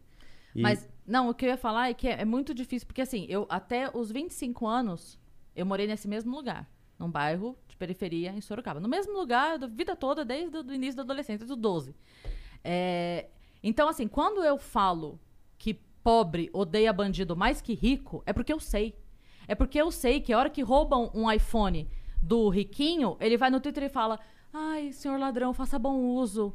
Ai, eu sinto que eu contribuí para a divisão de bens. Blá, é, blá, eu vejo blá. uma lógica esse, no assalto, né? Esse é o discurso do rico. Porque pro pobre, que tá pagando em 12 vezes a porra de um Nokia tijorola, ele quer que o filho da puta morra de ódio, porque ele vai continuar pagando 10 meses do celular que ele fez, se fudendo para trabalhar e ele foi roubado. Então, assim, só quem, quem passa a mão na cabeça do bandido não mora na periferia. Eu tenho certeza absoluta porque eu vim de lá, então eu sei. Não passa, porque lá não tem segurança na porta. Lá não tem carro blindado. Não tem policiamento lá não tem o tempo todo. Portaria do prédio. Lá não tem. Lá não tem essa. Lá, lá não tem um é, discursinho é, é o que cara a gente pulando ouviu de ficar em casa. o portão da sua garagem. É. Sabe? Então, assim, eu morei a vida toda, eu, minha, minha irmã e minha mãe, três mulheres. A gente se cagava de medo. Na periferia, era só nós três. Então, assim, tudo que eu fiz, tudo que eu batalhei foi pra gente sair de lá, assim que deu. Mas quantas pessoas não podem? Quantas não conseguem? Então, quando eu falo, assim, pros meus amigos, eu falo, não, gente, vocês não estão me entendendo. É, é, muito bonitinho o, o, no asfalto você tá aqui super legal fazendo a sua festa ou usando a sua coisa. O problema é de onde vem. O problema é que esse dinheiro lá, ele tá financiando uma vivência dessas pessoas que é injusta naqueles lugares. As pessoas estão dominando esses lugares e estão fazendo pessoas viverem com o pão candão na porta, com a moto, patatá, patatá, patatá, o dia inteiro, pra lá pra cá, pra lá pra cá, o dia inteiro, que você não consegue ver uma TV, não consegue estudar, não consegue dormir, não consegue botar o seu bebê pra tem dormir. Tem que aceitar, né? Tá calado, com um idoso né? doente em casa. Tem que aceitar calado. Tem que aceitar calado, porque você não tem outra opção. Imagine é, pais de autistas que não suportam o barulho às vezes. Uhum. Né? E tem crise, A né? gente tem que pensar nessas pessoas. Sim. Por isso que eu fico puto da vida quando eu vejo o governo fazendo um monte de marketing e se esquecendo do povo da periferia. Você me falou uma coisa que eu falo há muitos e muitos anos. É, teve um presidente aí que falou que não era nem justo ficar um. O bandido cansou de ver a polícia prender o ladrão porque ele roubou um celularzinho. Pergunta para aquela senhora que acorda 4 horas da manhã, vai lá pro ponto de ônibus, tá com o celularzinho que ela dividiu em 20 vezes nas casas Bahia. Pergunta para ela se é crime pequeno quando ela tem o celular roubado. Pergunta para ela. Não é crime pequeno, pô. O cara fez um mal. O celular dela é o que ela pôde comprar, que ela dividiu, que tá pagando. Tem as fotos dos netos dela, da família. Aí você vai, o cara rouba e fala que é um crime pequeno. Ah, pelo amor de Deus. Quem que, que, vai, quem que vai ficar mais no prejuízo? Uma mulher dessa que teve o celularzinho roubado, tijorola aí que você falou, ou o cara que teve uma Porsche roubada, uma Ferrari? O cara tá cagando, velho. Tem seguro. Tá cagando. Não quer nem na delegacia pegar o carro às vezes. Ah, não, ele vai mandar um funcionário lá. Puta, eu vou ter que ir aí mesmo. Uma ocorrência que mais me marcou quando eu era plantonista do 47DP, 2001. O cara foi com uma fotinha, um senhorzinho de idade. O senhor pode me ajudar a recuperar minha Brasília? Era aquela foto impressa lá ainda, Uhum. né? Não é do seu tempo. Você tá precisando. É. Me ajuda. Uma Brasília verde. E aí a polícia militar, nós conseguimos achar a, a Brasília do cara. O cara ficou tão feliz, Cris, que lá me marcou. Nunca mais esqueci. Nunca mais esqueci desse senhorzinho, a felicidade do cara. Aquela Brasília era tudo que ele tinha. Ele tinha a família dele, mas a alegria dele era dar uma voltinha com a Brasília, lavar ela no final de semana. É crime pequeno? Mas não é. Então, é, esse país aqui eu vou te falar, viu? Você fazer o operação policial, né? Eu gravei muito tempo Operação de Risco. Uma, uma- ali me deu bastante vis- eh, visibilidade o- no, no no programa Operação de Risco. Gravei também. Gravei não, né? A gente aparecia muito no Datena também, né? Sim. Foi o Datena que te motivou a entrar pra política? Foi. Numa conversa lá em Ribeirão Preto. que eu sempre reclamei das leis no, no, no- no programa dele. Ele falou, pô, você só reclama, hein? Por que você não entra pra política? Eu falei, eu não, só tem lixo lá. Ele falou, ah, então você não pode reclamar. Aliás, todas as pessoas que ficam reclamando da política não podem reclamar de mudança. Já que você não quer entrar, você não pode reclamar. Aí eu fiquei aqui lá na cabeça. Fiquei aqui lá na cabeça. E aí resolvi vir. Teve um episódio na base do Garra que eu contei poucas vezes. O, já estávamos em pandemia, eu ia ter uma cerimônia na base para inaugurar a nova base do Garra. Aí, os meus amigos, tudo passando dificuldade, comerciante, porque não podia entrar uma alma no comércio. E eu vi a base do Garra lá com 200 policiais, tudo aglomerado. Mas, uma cerimônia que o governador iria vir. Eu era o 01 do Garra. E eu me recusei a entrar. Eu não entrei para receber o governador. Fiquei lá fora. Eu e mais dois delegados. E mais uns 10 tiras. Nisso chega o Major Olímpio. Com a carretinha de som dele. Ô Palumbo, e aí, aí? Você não vai. Não, não vai estar nisso aí não. Onde que é? Ah, tá tendo aí. O governador tá aí. O governador chegou. O Major Olímpio foi pra lá, quase saíram na mão. Os dois. E eu lá fora. Aí me ligaram. Você não vai entrar para cumprimentar o governador? Não, eu preciso um para delegado, não para puxar saco de governador. Que lá foi minha, minha desgraça. Não entrei.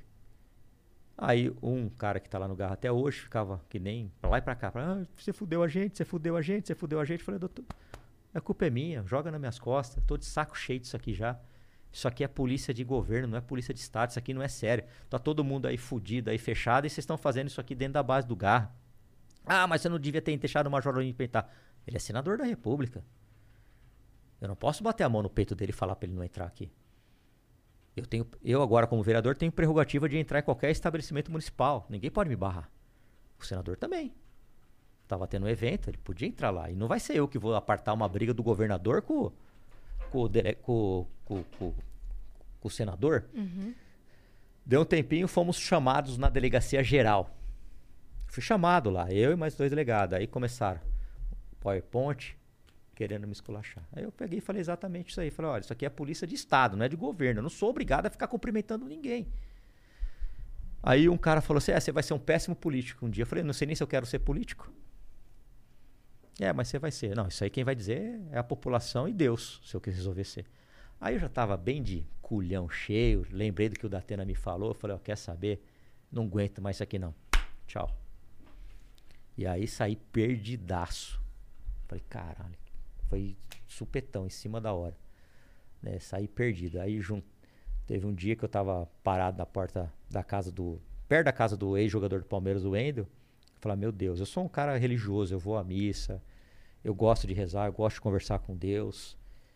E eu tento seguir os princípios do cristianismo, apesar de ser um pecador, peco todo dia. E aí eu fico, Deus, me dá uma luz, me dá uma luz. Nisso atravessa o Wendel, é o ex-jogador. E eu já tava quase chorando lá. Falei, puxa, cara, eu não sei o que eu faço da minha vida, cara. Tenho 20 anos de carreira, cara. Eu vou me fuder na, na polícia eu ficar aqui, porque eu sei que vão me perseguir. Eu sei que eu tô fudido. E aí ele falou assim: se você for, eu vou com você. Esse cara, ele jogou 12 anos no Palmeiras, ele tá numa condição social bastante elevada. Ele vive de rendas, vive bem.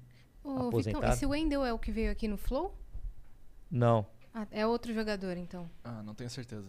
né? E ele é um cara super religioso também.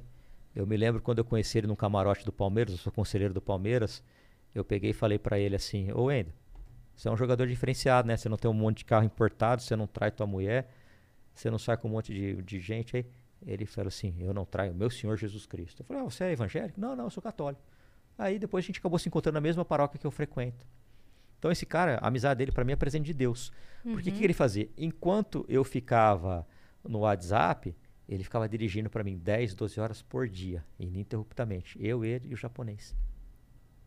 Que é o que veio que me acompanhou também. Depois se juntou o Vitor. E aí a gente trabalhando, trabalhando, trabalhando e conseguia entrar. Mas a política tem disso, a polícia tem desses negócios, né? Você fala um bom dia atravessado pro teu chefe, ele pega e tchau. Se ele não gostar da sua atitude, transfere. Então é puta injustiça do caralho. Puta injustiça. Porque às vezes o cara tá fazendo um bom trabalho, um bom papel. E aí, porque o chefe não gosta, é amigo dos amigos, Cris. Polícia é amigo. Você tem amigos policiais, é amigo dos amigos. Aqui os caras te dão um chute na bunda como se você não fosse nada. E fica por isso mesmo. Eu falei, eu cansei 20 anos enxugando gelo. E a polícia literalmente enxuga gelo. Por que, que enxuga gelo? Porque você prende num dia, sai no outro. Prende num dia, sai no outro. Prende num dia, sai daqui dois meses. Só que a gente não pode deixar de enxugar gelo, né? Senão você morre afogada, ela, o garoto ali, a menina. As pessoas de bem morrem afogadas. Qual foi um caso que te marcou assim pra caramba lá na operação de risco? Ah, na operação de risco, puta, a gente ficava fechando muito desmanche ali na boca das motos, né? E teve um cara que a gente prendeu ali sete vezes, o mesmo cara. Chamava ele pelo nome. Ele já, ah, amanhã eu saio na audiência de custódia. Ele já vinha, não precisava nem algemar. Ele já sabia que Todo ia o sair. processo ele já sabia. Ele já sabia que ia sair, porque a receptação, o crime é muito pequeno, né? É uma pena muito pequena. Então, você vai pra cadeia, você sai na audiência de custódia. Só que esses caras de desmanche são os grandes fomentadores do crime de roubo e furto. Se tiver uma moto parada aqui e ela for furtada, ela é desmontada na periferia e ela vai lá para a boca das motos em pacotes.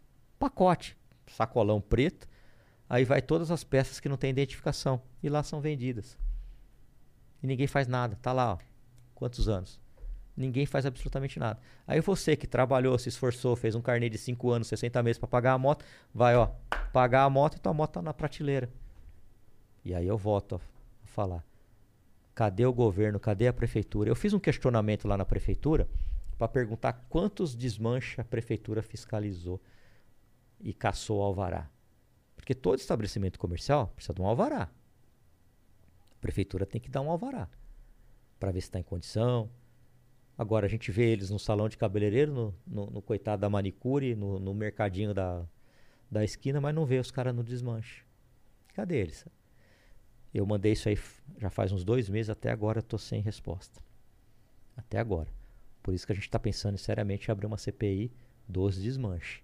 Sabe por que, que eles não estão respondendo? Porque não tem, eles não fizeram nada. Nada. E nós temos dois projetos de leis. Um é contra os, um é para é, enrijecer a fiscalização nos desmanches da prefeitura, porque a prefeitura cabe a ela dar o alvará também, e outra no ferro velho. Quando você vê aí uma rua sem energia, o caramba, o cobre lá dos fios que está subterrâneo, ou- foi tudo retirado, queimado essa capa de plástico, e eles vendem o cobre aonde? Ferro velho. Quando você vê aquelas bocas de bueiro sem a tampa, que às vezes cai gente, machuca, quebra a roda de carro, onde vai parar isso aí? Ferro velho. Por que, que não se fiscaliza isso para acabar? O, o receptador, que é o que recebe os objetos roubados e furtados, são os grandes fomentadores do crime de roubo e furto. Se eles não tiver esse ladrão para entregar o cobre que ele tira do fio, a tampa de bueiro ou a lápide do cemitério que ele vai lá furtar, se ele não tem para quem entregar para vender, ele não vai furtar. Como que tá a, a operação Cracolândia falando isso? A opera- a Operação Cracolândia é um grande enxuga-gelo, né? Porque você não pode internar ninguém compulsoriamente. A pessoa, o, o- o viciado, eu entendo que ele precisa de um tratamento. Ele não precisa de porrada, não precisa de cadeia, exceto se ele cometer um crime. Mas não vai ser com porrada que você vai resolver o problema de um viciado. Você tem que dar acolhimento. E em alguns casos eu sou a favor da internação compulsória, que infelizmente não se tem legislação para isso. Então a gente não pode é, internar ninguém compulsoriamente. Por que, que eu falo isso? Quando a base do Garra era naquele prédio Alfredo Isso, um prédio redondo ali no centro, nós passávamos, na época que o Garra tinha 200 policiais, hoje não tem 100, acho. Nós passávamos ali e o viciado em crack, ele tá tão louco que a gente, mesmo com o bico do fuzil apontado para fora, né, o meu e mais os policiais atrás, eles vinham limpar o vidro, vinham pedir dinheiro. Eles não percebiam que aquilo era uma viatura. O cara tá num estado de, de loucura tão grande que ele não percebe que aquilo é uma viatura. Você acha que um cara desse tem condição para ficar na rua? Não tem. Aí as pessoas falam: é, mas se ele não quiser o tratamento. E que um cara desse tem condição de dizer se quer ou não o tratamento, né? É. Ah, mas a pessoa tem que querer. Ah, tudo bem que ela tem que querer. Mas que você interne essa pessoa compulsoriamente depois tente convencê-la a fazer o tratamento. Porque senão ela vai ficar naquela, naquele ciclo. Pedra, pedra, pedra, vai lá cometer pequenos crimes, furto, depois roubo, até ele matar alguém. Entendeu? Então, se a gente não tiver um trabalho de acolhimento dessa pessoa, um trabalho de internação compulsória para alguns, a gente vai ficar com isso. E outra coisa, Yasmin, a, a polícia faz, a, a, GCM lá faz prisão todo dia de traficante. Uhum. Só que aí vem os pessoal lá de cima, né? Ah, quando é pego com pequena quantidade, o traficante tem que ser solto rapidamente, a pena diminui. Se você é traficante e você tem 300 papelotes de cocaína estocada num lugar lá, você vai aparecer com uma sacola com 300 ou você vai lá e pega de 10 em 10, de 5 em 5? É, teve um caso há pouco tempo, acho que um mês, um mês e meio atrás, de uma menina, né? Uma blogueirinha lá, princesinha, princesinha do, da Cracolândia, hum, né? Que tava. É, o tráfico dá muito dinheiro. O tráfico, ele, é, ele, é, ele dá muito dinheiro, né? Então, como nesse país, daqui a pouco ela tá solta. Eu não tenho dúvida disso daí. Como o casal Nardoni já tá solto. Daqui a pouco a gente vai ver o maníaco do parque. Daqui a pouco a gente vai ver outros soltos aí. Esse país aqui, filho. Para quem quer ser bandido, isso aqui é o país ideal.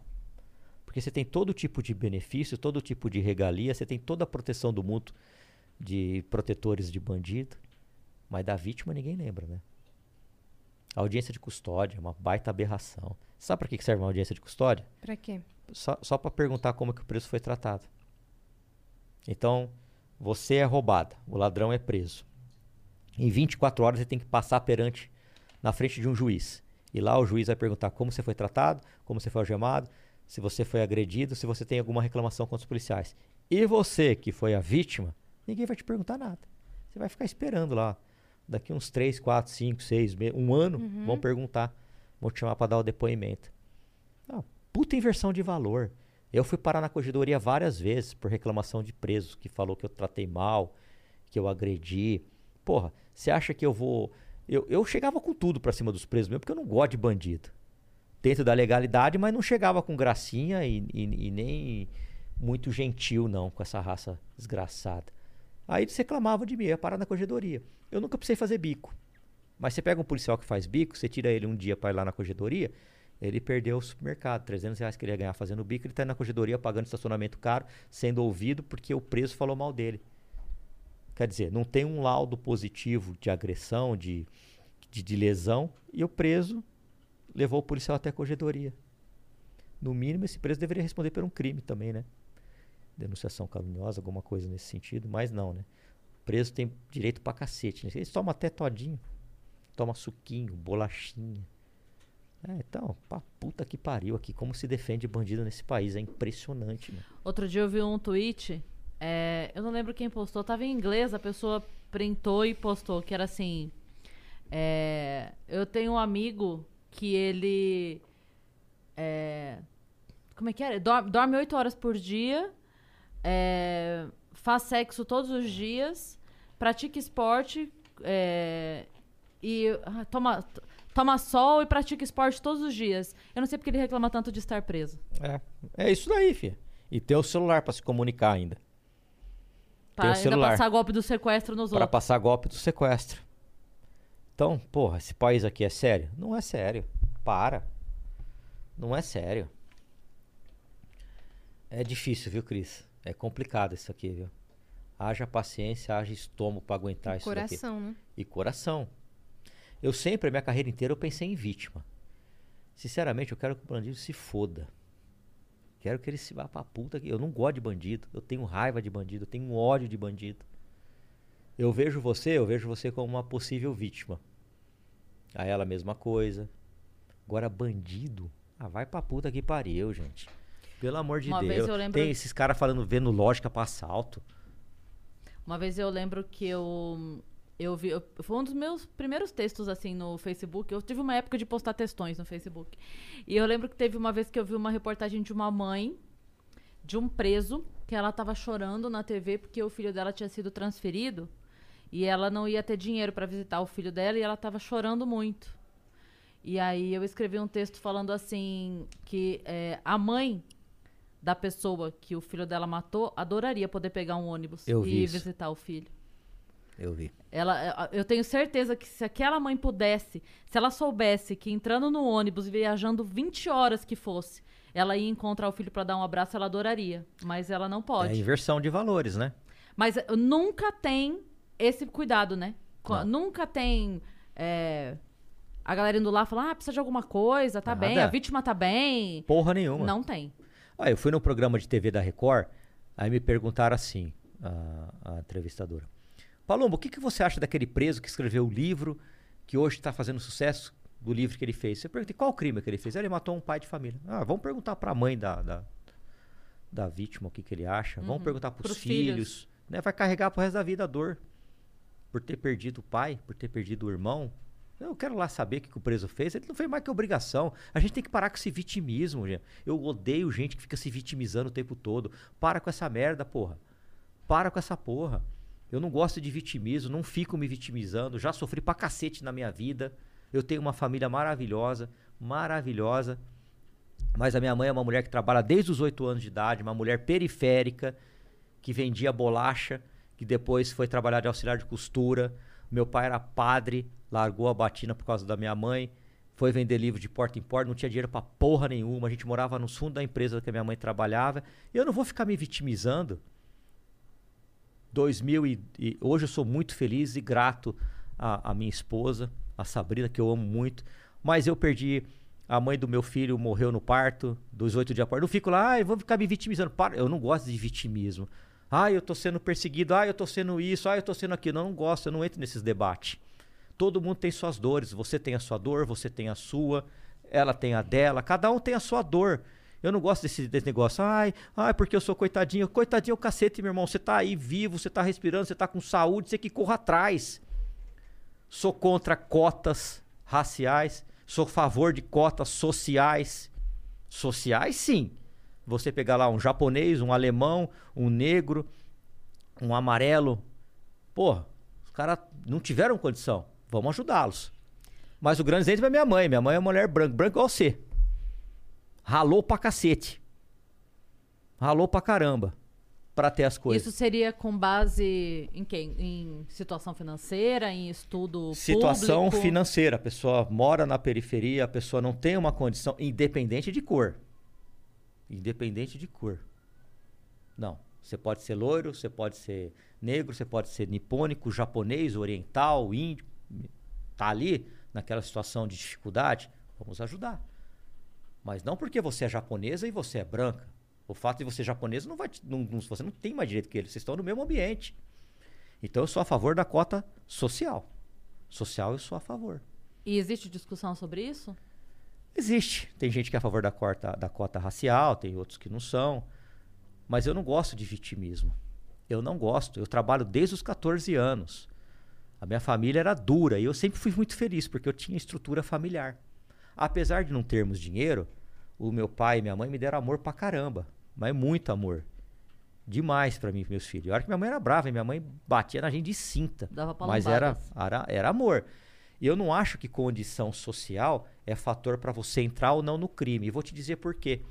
Se você pegar uma família desestruturada, milionária, possivelmente a criança que vai crescer nesse meio, ela vai virar um corruptor lá para frente. Ela vai achar que pode tudo, ela vai achar que ela é o imperador, ela vai achar que ela pode comprar as pessoas, ela vai achar que ela pode subornar. Se você pegar uma, uma- um, um- um- um favelado com uma estrutura familiar, com amor, com carinho, com união, a possibilidade dessa criança crescer e, e- e ser uma pessoa de bem é enorme. Em 2020 eu fui na casa de uma mulher muito pobre. Não tinha dinheiro pra nada. Fudida.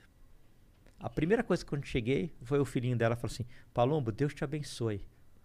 Tratado com puta de um carinho, com puta de um, um amor, entendeu? Eu falei: "Ah, qual a possibilidade dessa criança ir pro mundo do crime? Nenhuma.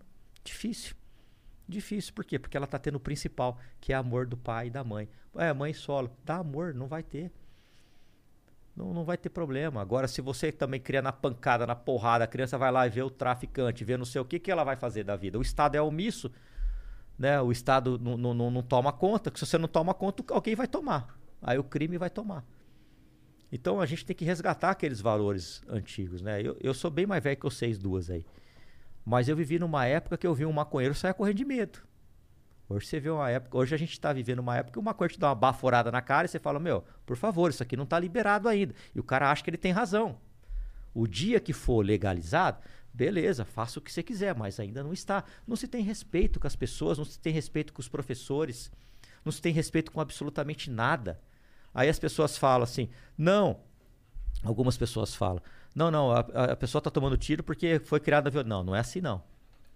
Porque hoje em dia os alunos muitas vezes estão dando cadeirada no professor, estão dando baforada de maconha, estão zoando o professor na sala de aula e o professor nunca foi violento. Por quê? Porque estão perdendo o principal, que é a estrutura familiar. As famílias estão destroçadas, não se tem mais valor. Eu sou da época que você não vai lembrar, talvez a Cris lembre, de educação moral e cívica. Você pegou essa época, Cris? Não cheguei a pegar, Tá mas vendo eu como eu lembro. sou bem mais velho que você? Mas foi por pouco que eu não peguei. Educação moral e cívica, você tinha respeito com o professor. Minha mãe, se eu chegasse uma reclamação minha de professor, era pancada. Hoje não, hoje a mãe quer ir na escola bater no professor. Uhum. Então, cara, tá... Eu tava lembrando com a minha mãe outro dia, quando eu entrei na terceira série, eu mudei de escola. E aí eu- eu fui pra, pro Escola Estadual de Primeiro e Segundo Grau, professor Milton de Tolosa. Ó, em Sorocaba? Campinas, Campinas. Eu Primeiro e segundo grau era É. tinha que fazer o cabeçalho, né? Sim. Você pegou essa época? Sim, claro. Eu também. Você, não, você não pegou. Lógico que peguei. Com 18 Cabeçalho eu acho que se usa Sério? até agora, Sim. cabeçalho. Pegou? Uhum. Ah, Acho que você o usa? cabeçalho se usa até Sim. agora. Ah, é? São É. Paulo, bem. vírgula. É. Tinha até o ditado do cabeçalho. Escola de primeiro e segundo É, grau. E aí eu, eu lembro o primeiro dia de aula com a professora Tereza Cinturião Viruel. E aí eu saí amedrontada da, da sala de aula, porque ela era muito brava. Ela tacava apagador, ela gritava. Nossa, ela era muito brava. E eu lembro que eu cheguei em Se casa. fosse hoje, ela seria presa, pelo jeito, né? Aí eu lembro que eu cheguei em casa desesperada. Falei, mãe, a professora brigou, jogou apagador e tal. Minha mãe virou pra mim e falou: E se um dia for você, você vai se ver comigo. Matou. Pronto. Aí eu tinha medo de duas vezes de levar, de fazer alguma coisa que levasse, porque se se eu levasse uma apagadorzada na cabeça, era duas broncas, era da professora e da minha mãe. E eu fui professora, né? Durante 10 anos. E eu vi o mundo invertido absolutamente. Eu vi totalmente o contrário. De, de aluno chutando professora grávida e a gente chamar a mãe pra conversar. Dele, ah, ele não tem sangue de barata mesmo. Se falar com ele assim, ele vai revidar. O que, que, você que tá criando? Tá criando um imperador que vai crescer e vai fazer merda. É muito se tem difícil. limite. É. Não se tem limite É pra muito nada. difícil. Outro dia eu fui chamar na escola. A minha filha, ela é, ela é muito estudiosa, mas ela tava mexendo no celular. Eu conheço a minha filha. Ela só estuda. Ela adora estudar, muito culta. Lê livros de 500 páginas, um por semana. Eu falei, filha, pelo amor de Deus, você deve ser filha do vizinho, não é possível. Vai, brincar. Não, eu filha do percebi esse dom nela alguns anos atrás, quando eu levei ela para fazer um exame. E aí, na, na época do Zap Zap, rede social, ela, não- ela guardou o celularzinho, abriu um livro dessa grossura e leu as duas horas. Eu falei, "Mano, não é possível, deve ser filha do vizinho, né? Porque não é, não é possível, mas enfim. Agora, hoje em dia não se tem mais isso, Cris. Não se tem mais isso. Não se tem mais esse respeito pro professor. Eu me lembro de outra ocorrência lá no 47DP que eu já contei umas mil vezes, vou contar aqui também. Estou eu lá no plantão com meu terninho da Colombo de 100 reais, gravata de zíper. Aí chega uma viatura da GCM, um cavalo de 17 anos, com a mãe e uma senhora nipônica. Eu falei, que será que esse cavalo aprontou, né? Não, a mãe queria fazer um BO contra a professora porque a professora tinha dado uma bronca no cara, no moleque. Eu falei, eu não vou fazer esse BO. Não faço. Ah, Vana Cruz, pode ir pra puta que pariu. Não vou fazer. E não fiz. Não fiz. E eu ainda falei, eu sou de uma época que se respeitava professor. Qual o problema de ter dado uma bronca no teu filho? E daí? A minha mãe faria a mesma coisa que a sua mãe fez. Se chegasse, a minha mãe ela numerava as folhas do meu caderno e assinava para eu não arrancar. Os bilhetinhos que os professores mandavam. Uhum. Não, reunião de pais, se voltasse com alguma reclamação É isso sua, daí. acabou. É acabou. isso daí. É. Hoje em dia você não pode fazer nada. Enfim, eu tava falando da minha filha, aí um certo dia ela, uma professora, a diretora me chamou, a sua filha tava no celular, o celular dela tava prendido aqui. Perfeitamente. Peguei a- o carro, fui até a escola, pedi desculpa pra diretora, olhei pra cara da Giovana, você vai ficar 10 dias sem celular, uma semana sem celular, não quero nem ouvir o que você tem pra falar. E tchau. E É eu- isso. Mas nunca que eu ia lá brigar com o professor. Questionar nada. Nossa, quem vê você pra pegar o celular? Mas você sabe. Ah, pa- para com esse negócio, meu. Porque não se tem mais respeito à autoridade, não se tem mais respeito a professor, não se tem mais respeito a nada. As pessoas acham que pode fazer o que querem o tempo todo, do jeito que quiserem. E é, é engraçado porque às vezes é, o dentro de casa não faz E aí, quando o professor tenta fazer, ainda o professor é culpado. Porque se essa criança tivesse educação dentro de casa, não precisava a professora chamar a atenção. Exato. Mas não tem. E aí a professora vai chamar a atenção, aí é o erro da professora. Eu lembro uma vez que eu tava, acho que era uma primeira ou segunda série, e aí eh, eu tinha pedido para os alunos comprarem aquele, aquele caderninho quadriculado, sabe? Para fazer eh, conta de matemática e tal. A gente usa aquele caderninho quadriculado. E assim, aquilo lá é muito barato. Eu, eu, sempre, eu sempre dei aula na escola do bairro. Então eu dava aula na escola da periferia. É, e eu sei que algumas mães não têm condição. Então a gente sempre, quando ia pedir alguma coisa, pedia dois meses antes para dar tempo de. Não importa se é um real o caderninho, sabe? A gente pedia dois meses antes para dar tempo das mães se programarem, enfim. E aí a gente marca a data. Olha, em junho a gente vai começar a usar o caderninho, então vão se preparando. E aí, ia chegando. Aí na primeira semana tem aquelas cinco mães que já. No dia seguinte já vem com o caderninho encapado, etiqueta, né? Sempre tem. Aí mais uns 15 dias chega mais uns 10, mais uns 15 dias, ah, meu pai recebeu, aí mais tá lá. E sempre tem aquela meia dúzia que não vai. E a gente sabe que muitas vezes não é a falta do dinheiro. A gente sabe que é só desleixo, puro e absoluto.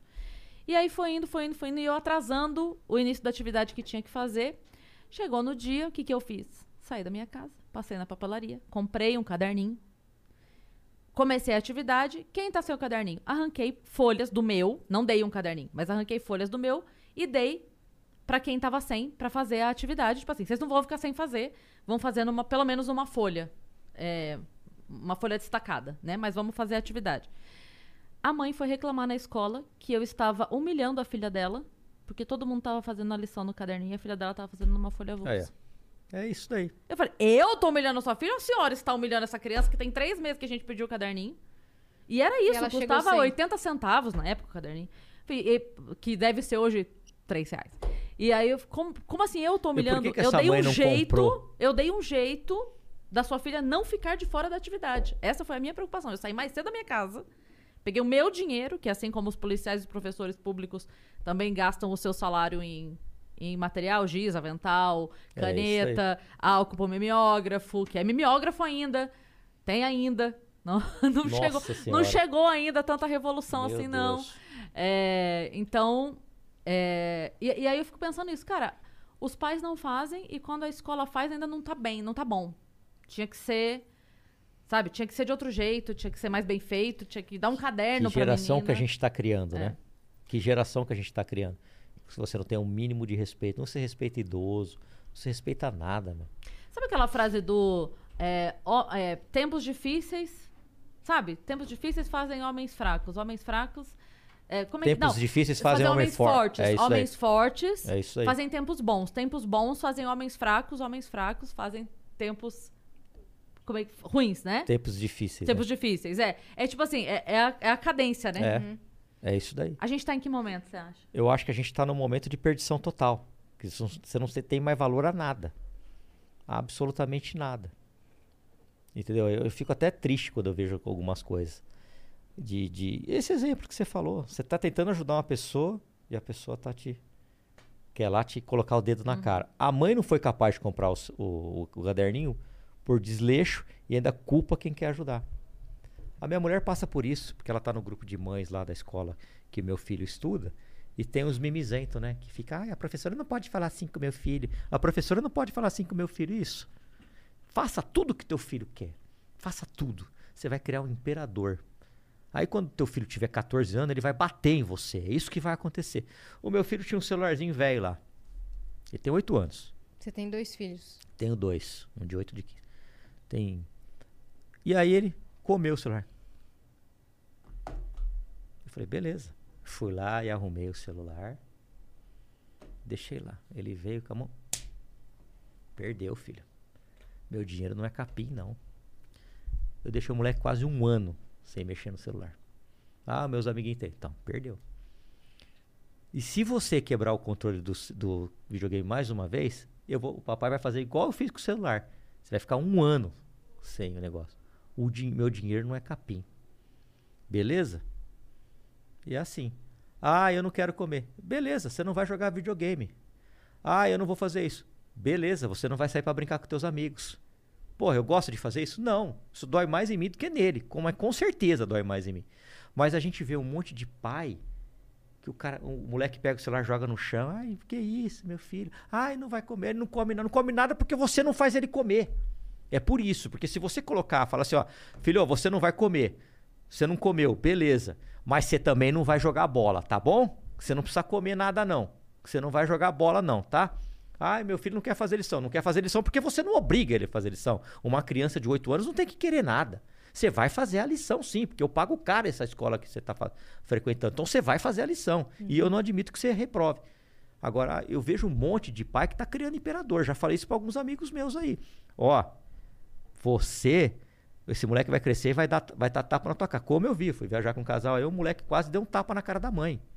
Eu virei na hora pro Antonella e falei assim: se você fizer isso com a Sabrina, eu te dou uma, uma, uma um tapa aqui, você vai parar lá do outro lado. Beleza, moleque?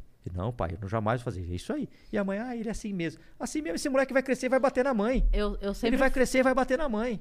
Eu sempre falava isso pro, na reunião de pais, eu sempre falava isso pros pais. Eu falava assim, por que, que vocês não batem no pai de vocês? Porque assim, a gente, com idade ali entre os 30 e 40 anos, a gente tá em condições físicas muito melhores do que os nossos pais com 60. Por que, que você não bate?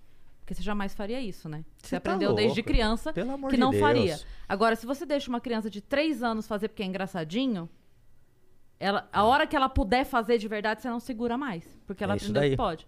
Eu vou te comentar duas coisas. Você estava falando isso de, de criança de 8 anos não tem que querer. Uma vez eu tive um aluno que criança não tem. É, criança é sincericídio total, né? Criança Totalmente. não gosta, ela fala, não gosto de você. Foda-se. E, é isso aí. Não, não tem política da boa vizinhança. Por isso que eu gosto de criança. e aí, uma vez, na primeira série, a gente tinha os grupos e tal para fazer. E tinha um menino que ninguém queria fazer grupo com ele. E aí falava, ele fede, professor, ele fede. E aí eu ficava, ai meu Deus. Aí chamei a mãe para conversar, falei, mãe, olha, precisa, né, lavar a camisetinha dele. A, tem a APM da escola, se ele não tiver mais de uma camisetinha, fala lá, eles doam uma para você ter o intervalo e poder lavar de assim, dia não a camiseta. Não, não, não, mas precisa, né? Ela falou assim, ai, professora, eu não sei mais o que eu faço. Porque eu mando ele tomar banho e ele não vai. eu falei, então, é que assim, você não manda uma criança de 8 anos tomar banho. É. Você fala a primeira vez, vai tomar banho. Na segunda, você pega a criança com boné, tênis, meia, mochila, e enfia embaixo do chuveiro. Que no dia, ela, no, no, dia seguinte a criança vai falar: Minha mãe é louca. A hora que ela mandou eu tomar banho, é, isso daí. é melhor eu. Não precisa bater. Falei, não precisa bater. Pega ele, levanta assim, ó.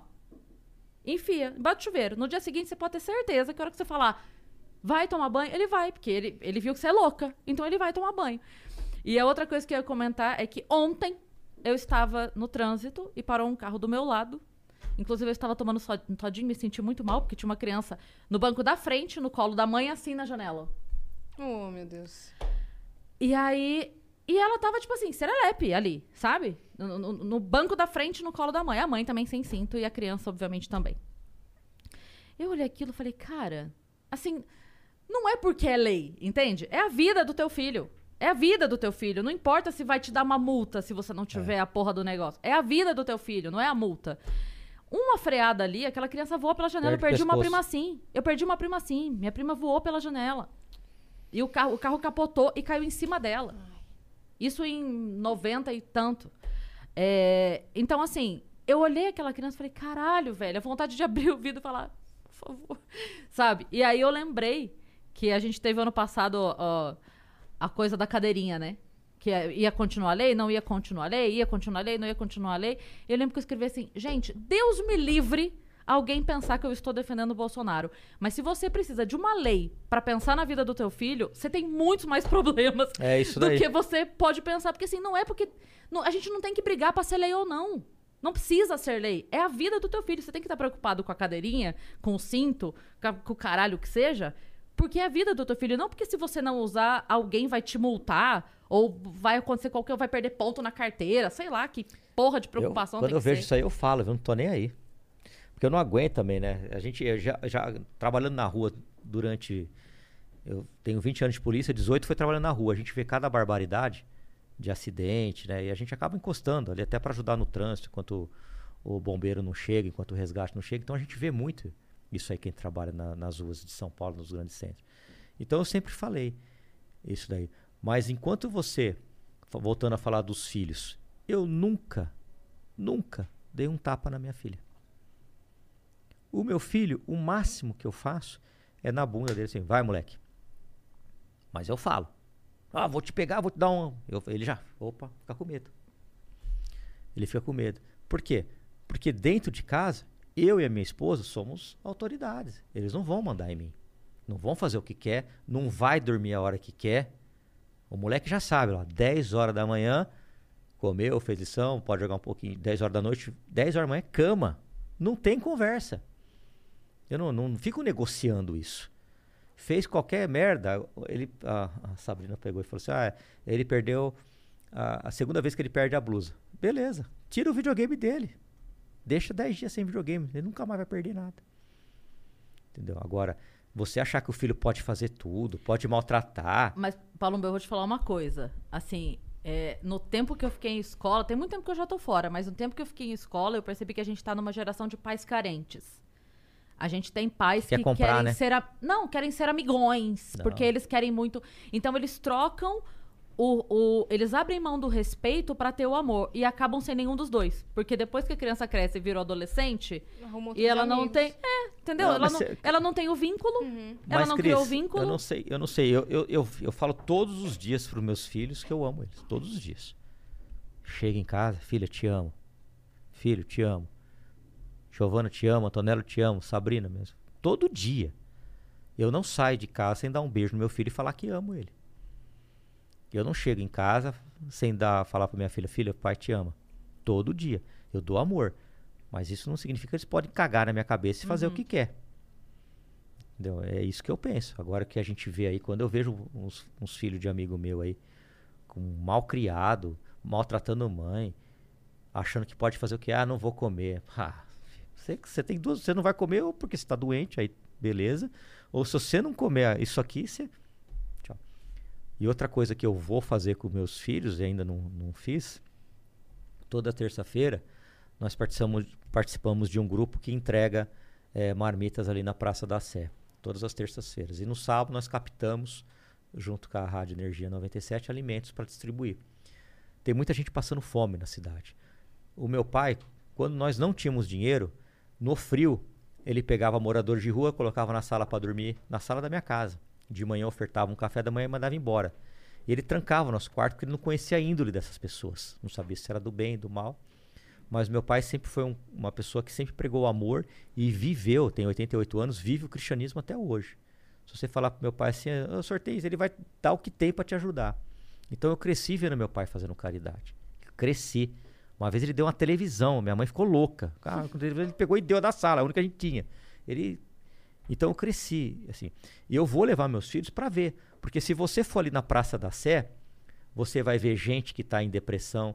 Você vai, não é todo mundo é, é do mal que está ali. Ah, tá lá porque quer. Não é assim não. Às vezes a pessoa ficou desempregada, às vezes a mulher deu um chute na bunda do cara, o cara entrou em depressão, tá lá. Você vai ver de Tá tudo lá. vício, não Você vai ver criança usando droga. Você vai ver viciado. Você vai ver gente que tá bêbado, vai falar, ô Palumbo, eu não sei o quê. Outro dia a gente estava entregando eu nunca permito que. é, eu faço esse tra- um, um trabalho social de ajuda ao próximo há muito tempo. O que, que eu fazia quando eu estava no Garra? Eu passava no supermercado, comprava meia dúzia de cesta básica, deixava lá na viatura. Quando eu vi um carroceiro, carroceiro, com a carroça bem cheia, eles até assustavam que eu descia com o fuzil. Não, não, não estou te abordando. Quero conversar um pouquinho com o senhor. O senhor tem família? Tem. Eu dava uma olhada nas mãos, né, para ver se não era craqueiro, que aí o cara vai torrar no crack a, a tua cesta. Eu pegava e ofertava uma cesta. Aquilo lá fez tão bem para mim. E hoje esse carroceiro, o primeiro cara que eu dei a cesta, ele é meu amigo, chama-se Kleber. Encontrei com ele, inclusive, essa semana. Ele puxando a carroça. Aquilo fez tão bem para mim que aí a gente começou. Aí um, um amigo meu do Braz, um empresário riquíssimo, porque ele, certa vez eu estava na porta da igreja, da, da, da empresa dele, eu, eu vi um carroceiro, falou, "Ô, vem cá, chega aí, não sei o quê. Eu abri o tampão, o que você vai fazer, Paulo? Eu peguei a cesta, e aí, pum, tó. Não, vou tirar foto. Não, tirar foto, cacete, filho. Não humilhe quem você está ajudando. Não faça isso. Por que, que você não divulga? Você não... não, não vou divulgar porra nenhuma. Pô, mas de vez de entregar cinco cestas por semana, igual você faz, você pode entregar muito mais. Aí outro dia ele me chamou lá, eu fui na empresa dele, tinha 200 cestas. Ó, isso aqui você passa aqui, pega aqui, porque é a minha forma de ajudar. E vamos divulgar. Aí eu fiz uma divulgaçãozinha. Quem quiser ajudar, não entrega pra mim não. Vai numa paróquia, vai num centro espírita, vai num- numa, numa igreja evangélica e deixa lá. Meu, choveu de gente. Então, desde o começo do ano até que só esse ano a gente entregou 15 toneladas de alimentos. Que eu chego com meus amigos playboy, eu tenho muito amigo rico. E falo assim, ô, caramba, puta carrão, hein, meu? Comprou uma Lamborghini? Compra a cesta também. Vamos ajudar os mais necessitados. E o cara, os caras ajudam. Os caras ajudam. Então é uma baita lição de vida para quem tem esses filhos mimados, que acha que pode tudo, que acha que a vida é assim, ó, foda-se, é dinheiro, meu pai faz, meu pai. Leva ali para dar uma olhada como é que tá a situação desse pessoal que tá lá. As pessoas em São Paulo comem lixo. Come lixo, literalmente. Ra- Vasculha lixo para comer. E, as- e algumas pessoas que têm tudo reclamando da vida o tempo todo. Será que a gente tem direito de reclamar o tempo todo? As pessoas querem lutar cada vez mais para ter dinheiro. Dinheiro, meu, pode tra- trazer conforto, mas não traz felicidade. Eu sou feliz pra caralho com a minha família. Eu não tô sendo hipócrita, não. Não troca a minha família por não é se chegar aqui a mulher mais gostosa. Não vou, porque eu gosto da minha mulher. Sou feliz com ela. Gosto de ficar com a minha família. Gosto de deitar na televisão, fazer um balde de pipoca e ficar lá. É isso. Ah, você vai virar bilionário, você vai ser muito. Vou cacete. Se eu perder isso a minha família, eu tô fudido. Então, tem pessoas que têm tudo e querem sempre mais, mais, mais, mais, mas não entende que a felicidade está ali do seu lado, velho. Do seu lado, velho. Dá valor que você tem, velho. Gente reclamando o tempo todo. Em 2018 para 2019, eu passei o Natal no setor de oncologia de crianças, no Hospital das Clínicas em, em Ribeirão Preto. Uhum. E aquilo lá foi que é a Yara. A Yara é uma mãe, ela tem até um, um Instagram, arroba Turma Sangue Bom. O filhinho dela de dois anos morreu de leucemia. É o câncer no sangue. Essa mulher ajuda a gente pra caramba lá em Ribeirão Preto. Mas muita gente. E ela falou assim: Você me ajuda a arrumar brinquedo pra entregar pras crianças no hospital no Natal? Falei: Ajuda, eu posso ir? Pode. E passei o Natal lá com ela. Que lá me fez um bem tremendo também. E aí você para de reclamar. Uhum. Você começa a falar: Puta que pariu, que direito que eu tenho de reclamar? Sim. não é? Porque você começa a ver que a vida não é só isso aqui não. né? Então é isso. Eu, eu falo para todos vocês, é todas as terças-feiras ali do lado da Praça da Fé, estamos lá. E amanhã, amanhã é sábado, Sábado. Estaremos lá na Avenida Sumaré das 13 às 15, captando alimento. Você que pode fazer uma doação, sim, doa lá. Não é para mim não, é para distribuir para quem precisa. Ó, a gente tá cheio de pergunta aqui na plataforma. Bora ler? Caramba! E aí te pergunta e um monte de gente me xingando aí pelo jeito, porque sempre tem uns gente que gosta de ficar me xingando o tempo todo, Isso velho. daí deve ser no chat do- dos É, comentários. Agora, essa daqui é a nossa plataforma que a gente divulgou no começo. Ah, do- daquela pessoal- moeda lá? Exato. Ah, legal. Ó, o Caio de Araújo mandou 200 Sparks e falou: "Ox- Acho ok qualquer um ter seu ponto de vista e defender o que acredita.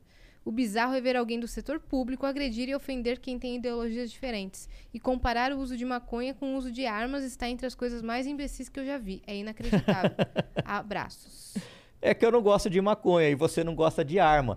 Então eu tenho o meu direito de andar armado, a Cris tem o direito de querer comprar uma arma, e você pode usar maconha quando for legalizada. Por enquanto não tá ainda. Então você usa dentro da sua casa. Pronto, e acabou. Eu, eu, por exemplo, não tenho uma arma hoje porque eu ainda não posso ter. Pelos meios legais, eu ainda não posso Sim, ter. e não é por causa disso que você vai Então, comprar uma arma e sair andando Eu aí. poderia. Não é? Em cinco minutos eu compro uma. Pois Poderia. é, é isso. Mas é, a- eu acho que a comparação é, que a gente fez aqui. E eu, eu nem sou contra a maconha. Não é. Você falou, eu não gosto. Pra mim é indiferente, de verdade. Pra mim é indiferente de fato. O que eu falei só aqui é que ela ainda é proibida. Eu falei, eu vou, eu vou, Exatamente. eu vou junto. Me o chama dia que eu ela for lutar. É legalizada, perfeito. Mas por enquanto, você, maconheiro, você tá sustentando o crime. É isso, eu vou junto. tipo lutar. Tropa de Elite, assiste o filme lá. Pode me chamar que eu vou junto pra manifestação. Ainda mais agora que tá todo mundo de máscara, é mais fácil que eu não sinto muito o cheiro. Galego-português surgiu no século IX. Demorou 900 anos para remover o gênero neutro do latim. Imposição no idioma foi escrito no livro A Linguagem do Terceiro Reich, deve ser Reich, é isso? Reich, de Victor Klemperer, sobrevivente do Holocausto, nomeado duas vezes para o Nobel, e 1984 de George Orwell. Caramba. Você Pegou a Barça aí pra, falar, pra escrever isso aí. A, Ba- essa. a Barça é da sua época? Não, né? A Barça é da minha época, claro. A gente pesquisava na Barça. Tem mensagem de vídeo, não sei se. Tem é, mais escrita pra gente ler? Quer botar de vídeo Tem logo, mais escrito, eu vou colocar de vídeo aqui. Então tá.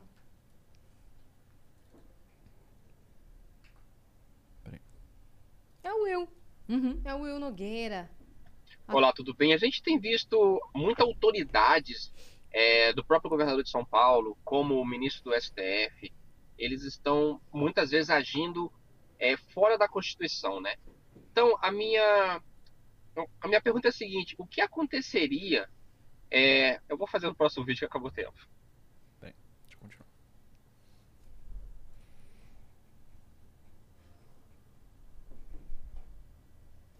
Aí.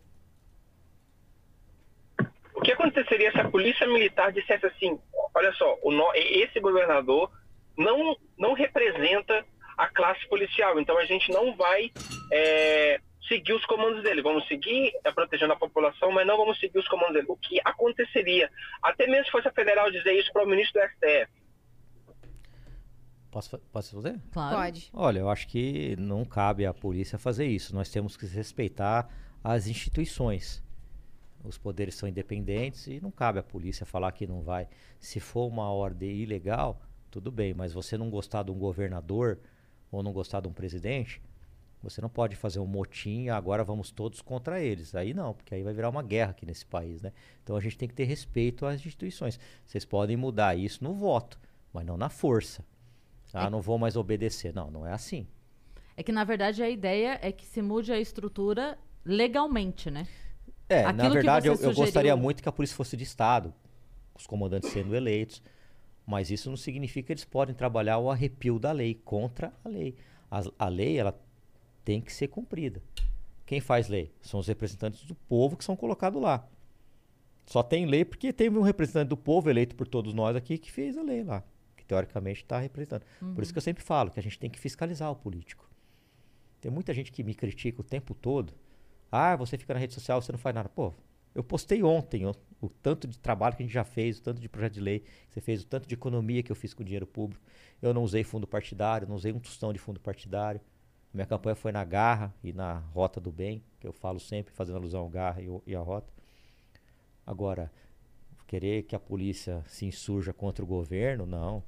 Eu também não acho que o Dória é o melhor governante do mundo, mas a gente não pode querer que as instituições eh, fujam da esfera legal para fazer algo que não esteja previsto rebelar, em lei, né? né? Muita gente não gosta do Bolsonaro, também isso não significa que, que, que possa fazer alguma coisa para tirar do poder a força. Ah, não gosto do Supremo, mas não é desse jeito que a gente vai conseguir resolver. Nós estamos numa democracia. Ela pode não ser o melhor do regime, mas dos que estão aí é o melhor. É, Ela não pode ser o regime perfeito, quer dizer, mas do que estão aí é, é muito melhor do que todos os outros que já passaram. Na verdade, é, as soluções todas devem ser pensadas dentro do que é possível legalmente, né? Não Sim, na... não dá pra gente falar, ah, polícia militar, civil, vamos fazer um motim, vamos tirar o governador porque São Paulo recebe o pior salário do Brasil. Não, não é assim. O ano que vem tem eleição. Então vamos conscientizar a população, para quem não gosta desse cara, para não votar mais nele. É assim. E se ele ganhar de novo, nós vamos ter que cumprir a lei. Não ficar, ah, não, eu não aceito, não cumpro ordem. Não, aí você está sendo um rebelde, você está indo contra a lei e aí não é legal. Quais são os projetos de lei que estão em andamento, por sua parte? Vixe, eu tenho tanto projeto de lei aqui, ó. Posso ler? Pode. É, porque eu não. A gente trabalha, hein, meu? Puta que pariu. Trabalhamos pra caramba naquele gabinete lá. Vamos lá. Pra quem me critica, apoio às ma- a mães solos, que eu acabei de falar, passou em primeira votação. Isenção da zona azul para taxista que está tomando multa. Exclusão do rodízio para policiais, porque o policial é chamado na folga. Na folga. Ele é acionado, ó, vem trabalhar, você tem que estar aqui em duas horas. Se você não for, é ferro. Então ele tem que, não pode tomar multa. Policial civil, militar, penal, GCM. Desconto de IPTU para quem trabalhou na. para quem teve as- as portas fechadas na pandemia. Fiscalização dos radares, chega de radar escondido. Fiscalização de desmanche, que já passou em primeira. Fiscalização de ferro velho, passou em primeira. Zona azul. Você compra um crédito você não quer mais, tem que devolver o dinheiro. Aham. Não te devolve. Não, fica ah, lá. então. Não Como pode. que é o da Zona Azul? Como assim compra um crédito e quer Possibilita o cancelamento de crédito comprado. Você vai lá e compra, coloca na primeira, não quero no mais usar. aplicativo lá. no- É, no aplicativo Ah, você bota mais né? tempo do que usou? Fracionando é o isso? tempo, Ah, fracionando tá. o tempo. Eu quero usar só um determinado tempo, não quero usar uma hora. Sim. Eu uso de crédito em qualquer local que você parar. Ah, eu não vou usar uma hora aqui, eu vou usar lá no outro lugar. Uhum. Entendeu? Tem que ter isso. Por quê? A, a Estapar, que é a empresa que ganhou essa licitação, não pode se enriquecer às custas do povo de São Paulo. Porque agora tem gente xingando a CET e eles não têm culpa. Tem aquele carrinho que sai mutando todo mundo, sabe? Se todo mundo já viu? Aquilo lá é terceirizado da Estapar. O CT não tem culpa disso. Violência contra criança dispõe sobre treinamento para profissionais da rede de educação municipal para identificar sinais de abuso moral, sexual e físico. Vagas em creche para as mães solos. Tem outra aqui de mãe solo. Socorro animais atropelados. Quem não socorrer toma, vai tomar multa. Tem que socorrer, é uma Essa vida já que tá lá. passou? Essa passou. Gratuidade do transporte público para idosos, que tiraram no ano passado. A gente está entrando para Tiraram. entrar. Tiraram? Tiraram, Uhum. uma puta maldade. E já tô dizendo de antemão, vou votar contra a taxa do lixo e vou votar contra esse projeto aí que querem tirar os direitos dos funcionários públicos. Fora outras coisas que a gente tem aqui de... eh, já fiz representação no Ministério Público para investigar a prefeitura, eh, questionamento sobre contratos sem licitação, enfim, a gente está trabalhando para caramba. Mais de 900 ofícios, 400 mil reais para a GCM, 100 mil reais para a reforma GCM, 200 mil para construir uma pista de skate, 350 mil para esporte. A gente está trabalhando para cacete. Só que eu não fico mostrando isso toda hora, porque minha rede social não foi feita para isso. Quem quiser saber o que eu trabalho, vai lá no portal Transparência. Economizamos desde o começo do ano 150 mil reais, porque eu não gasto da verba de gabinete, não gasto. Então, só que a pessoa vai lá e se. Pancada, pancada, pancada. O tempo todo pancada. Você tem um lance com skate, né? Eu adoro skate. Eu fui, eu, eu, 14 anos eu trabalhava de office boy, trabalhei duro pra comprar um skate, fui roubado. Ali nasceu meu ódio contra bandido. Eu odeio bandido por causa disso. Ali que você quis ser policial. Ali que eu quis ser policial. Nunca quis ser promotor, juiz, advogado, apesar de ter OAB. Sempre quis ser policial. Fui roubado, né? Imagina você trabalhar pra ter uma coisa, você vai lá e é roubado. É um sentimento de impotência, né? De você trabalhou pra comprar teu celular, Uhum. você trabalhou pra ter suas coisas. Você é mãe solo, você batalhou em dobro. E aí o cara vai e te toma na mão dura. Puta, eu odeio essa raça. Eu odeio. Mas como eu sou cristão, muita gente pensa, você é a favor da pena de morte? Não, eu sou contra. Porque eu sou cristão. Eu não sou a favor da morte.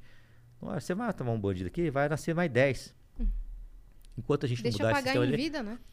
Isso. Deixa A- pagar em vida. Até porque. Trabalhando. É, trabalhando. Pra sustentar o mal que ele fez. Puta, ele roubou o celular da Cris? Então, beleza. Quanto custa o celular? 15 mil. iPhone 14 da Cris. aí. Nem existe o meu ainda. é. Você é louco, hein, Cris? Filho, você vai trabalhar pra pagar o celular da Cris, tá bom, filho? E a tua hospedagem, né? Que não é, barata. Isso aí, você vai trabalhar, tá? Chega de vagabundagem em cadeia. Pior é quando matou alguém, vai trabalhar. Vai trabalhar até o resto da vida em prisão perpétua, que se mude a Constituição pra ter prisão perpétua.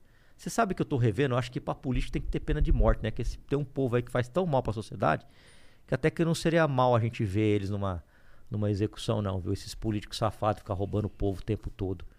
Aí eu só acho que eu tô começando a rever, né? Porque eu vejo tanta maldade, né? De, desses caras que arrebenta a vida do cidadão de bem. que É que a gente, a gente não linka de imediato a corrupção com a morte. Mas ela está diretamente ligada a partir do momento que não tem atendimento no hospital, a partir do momento que não tem segurança pública. Então, é, a corrupção, ela é sim um crime grave, porque ela tá linkada diretamente à morte quando ela deixa de oferecer para a população o que a população precisa para viver, né? Olha, quando a gente vai É- num é hospital um- lotado, igual o Gabriel faz lá no Rio, eu faço isso também, mas eu procuro, não, eu não exponho muito. Ele faz um trabalho magnífico lá no Rio de Janeiro. Eu procuro fazer isso aqui também. Quando a gente vê um hospital lotado, caramba, meu, não tem dinheiro por quê? Porque tem alguém tá corrompendo, alguém tá desviando. É o tempo todo. Esse país aqui, eu vou te falar, meu. A corrupção tá enraizada, desde lá de baixo até lá em cima. Quando a gente quer corromper lá o cara que, ó, te dou uma notinha, você tá sendo corruptor. Então tá enraizado, a gente tem que acabar com isso daqui. E é o que você falou, né? Você pega esses caras aí que cometem essas, essas corrupções, que roubam, roubam pra caramba. É escola que não tem, é hospital que não tem, unidade básica de saúde que não tem. Aí o cara vai lá e constrói estádio de futebol. E agora tá faltando um hospital. E não tô falando, eu não tenho, eu não, sou, não tenho político de estimação não, viu, Cris? Nem Não, eu, graças não a tenho Deus. político de estimação. Não tenho nem quero ter. Eu ouvi um conselho do Datena e sigo ele até hoje. Não vincule sua imagem a político nenhum. Então você não vai ficar me vendo, ah, esse aqui é o. Não, um cacete, velho. Eu tô por mim e pelo povo. Você não vai ficar me vendo abraçado com político, esse é o cara, esse é o cara, esse é... Não. Pode ver. De- depois que eu decidi entrar na vida política, eu dei dois passos para trás e me afastei de tudo quanto é político. E se E o tu- Datena entrar pra política? Voto nele de olho fechado. Para presidente, para governador. Senador, eu pedi para ele não vir umas mil vezes. Faz um ano que eu tô pedindo para ele não vir para senador. Porque ele vai ser mais um no meio de 80. Mais um. Que é, Datena, você tem potencial para ser governador desse estado. Vá para governador. E ele é um cara bom. Eu já presenciei algumas situações do Datena que pouca gente sabe. Ele é um cara bom de coração. Uma vez ele me ligou, falou: Ó, meu carro quebrou aqui. Eu fui lá, era um Q7 novíssimo, mais de 500 mil reais, sei lá quanto custa esse carro aí. O que aconteceu, Datena? Puxa, eu fui lá no posto de gasolina, o, o frentista me reconheceu, começou a tremer, pediu para tirar uma foto, ele se confundiu. De vez de colocar gasolina, ele colocou diesel, vice-versa. Puta que merda, hein, Datena? Quer voltar lá? Não. Foda-se esse carro. Se eu voltar lá, ele vai ser demitido. Larga essa merda aí e vambora. Uma vez eu fui na casa dele, ele tava lá, ele é muito generoso. Ele é generoso, é porque as pessoas não conhecem o Datena como eu conheço. Ele pega esse relógio aqui pro senhor. Era um Rolex. E eu falei, não vou pegar porra nenhuma, eu sou teu amigo. Quero, só quero sua amizade. Aí ele me deu esse aqui. E esse aqui? Ah, você não vai usar um relógio desse, né, Datena? Não combina com você, né? Isso aqui é relógio de polícia. Esse eu aceito. Custa 1.500 reais, eu aceito. Mil reais, sei lá. Daqui. É o relógio que eu mais gosto. Eu já vi ele em situações de ajudar o próximo que poucas pessoas viram, só que ele não conta. Não sei nem se ele vai ficar bravo que eu ficar contando essas porra em podcast, mas ele não, não vê também, então. né? Mas ele é um cara bom de coração. Vem aqui, Datena, conversar com a gente. Chega aí. Ele é um Datena. cara bom, ele é um cara inteligentíssimo, viu? Se ele for num debate com esses políticos, ele vai estourar todos eles. Todos. Com a cultura que esse cara tem. Ele não dorme, tem insônia, lê muito, culto, raciocínio rápido. Ele estoura. Eu sou, eu, eu sei que eu apanho nas redes sociais. Por Foda-se, ele é meu amigo. Me ajudou no momento de dificuldade. Me ajudou quando eu estava mais precisando de apoio. Quando a minha sogra estava morrendo na, em casa, era uma pessoa muito humilde que morava em Ribeirão Preto. A Sabrina trouxe ela para São Paulo, não tinha plano de saúde, estava morrendo de câncer. E eu pedi para deputado, pedi para todo mundo, ninguém me ajudou porra nenhuma. Vou mandar ofício, ofício não serve para nada. Eu, eu liguei para ele e ele é igual eu, assim, né? Às vezes ele é meio grosseirão, mas é o jeito dele, o coração dele é bom. Eu também sou assim. Pô, caralho. Em, em cinco minutos a minha sogra tava. Teve uma morte digna. Tava no câncer terminal, teve uma morte. Ela ia morrer com a minha filha com. Devia ter 11, 11 anos, na época, 12, sei lá. Ia ver a minha sogra morrer. Então eu sou grato ao cara. Nos piores momentos da minha vida, ele estava lá. Todas as vezes que meu pai entrou em cirurgia, ele ligava de manhã, tarde e noite. Sustentou um grande amigo dele aí que perdeu tudo, bancou. Só que ninguém sabe disso. Ninguém sabe. Aí uns ficam falando que ele é esquerdista. Meu, para com isso daí, meu. O Datena luta pelo povo, fala toda hora o que o povo tem vontade de falar. As treta dele é com o governador, é com o senador, é com o presidente. É só com o cara pica das galáxias, é só com o cara poderoso. Entendeu? E todas as vezes que ele esteve em Ribeirão Preto, nos- nos- ele sempre ficou em hotel, eu sempre vi ele tratar o porteiro, o faxineiro com puta de um carinho. Com puta de um carinho, com puta de, um- de uma atenção do cara. Tirar foto, vamos, vamos, vamos. Entendeu? Só que as pessoas não conhecem ele, julga, julga o cara pela carapuça. Eu sei o, cara, o tanto que esse cara é bom. E outra coisa, uma pessoa que ganha quase um milhão de reais por mês, sei lá quanto que ele ganha, você já ganhou isso, se dispor a ser presidente, governador, governador para ganhar 20, 30 conto, é porque o cara quer ajudar o povo mesmo. Eu perguntei pra ele, por que, que você quer ser governador, presidente? Por que, que você quer isso aí, cara? Você ganha quase uma mira por mês, cacete. Pra quê? Ué, eu quero ajudar o povo. Eu não ligo pra dinheiro. E não liga mesmo, eu tenho certeza. Tenho certeza que ele não liga pra dinheiro. Apego zero a dinheiro. Você vai na casa dele, tem uns puta de um carro lá, fala, ó, fica com você aí, ó. Vai andando aí. Eu já fiquei com uns puta carro dele lá. Aí as pessoas, porra, sei, delegado, que esse carro vai do Datena, caralho. Tem zero apego a dinheiro. E quando eu perguntei pra ele por que, que você quer ser é, político, ele falou que queria ajudar o povo. Eu calei a minha boca e nunca falei, mais nada. A única coisa que eu falo pra ele, e vou morrer repetindo. Datena, todos esses políticos aí que querem te colocar como senador, é porque querem te tirar da televisão, porque você incomoda pra cacete. E porque sabe que como senador, você vai ser mais um dos 81 lá. Você vai ser mais um. Agora, como governador ou como presidente, você pode ajudar muito mais o povo. Você pode ajudar pra cacete. Então eu voto nele sim e votaria mil vezes porque eu conheço ainda desse cara.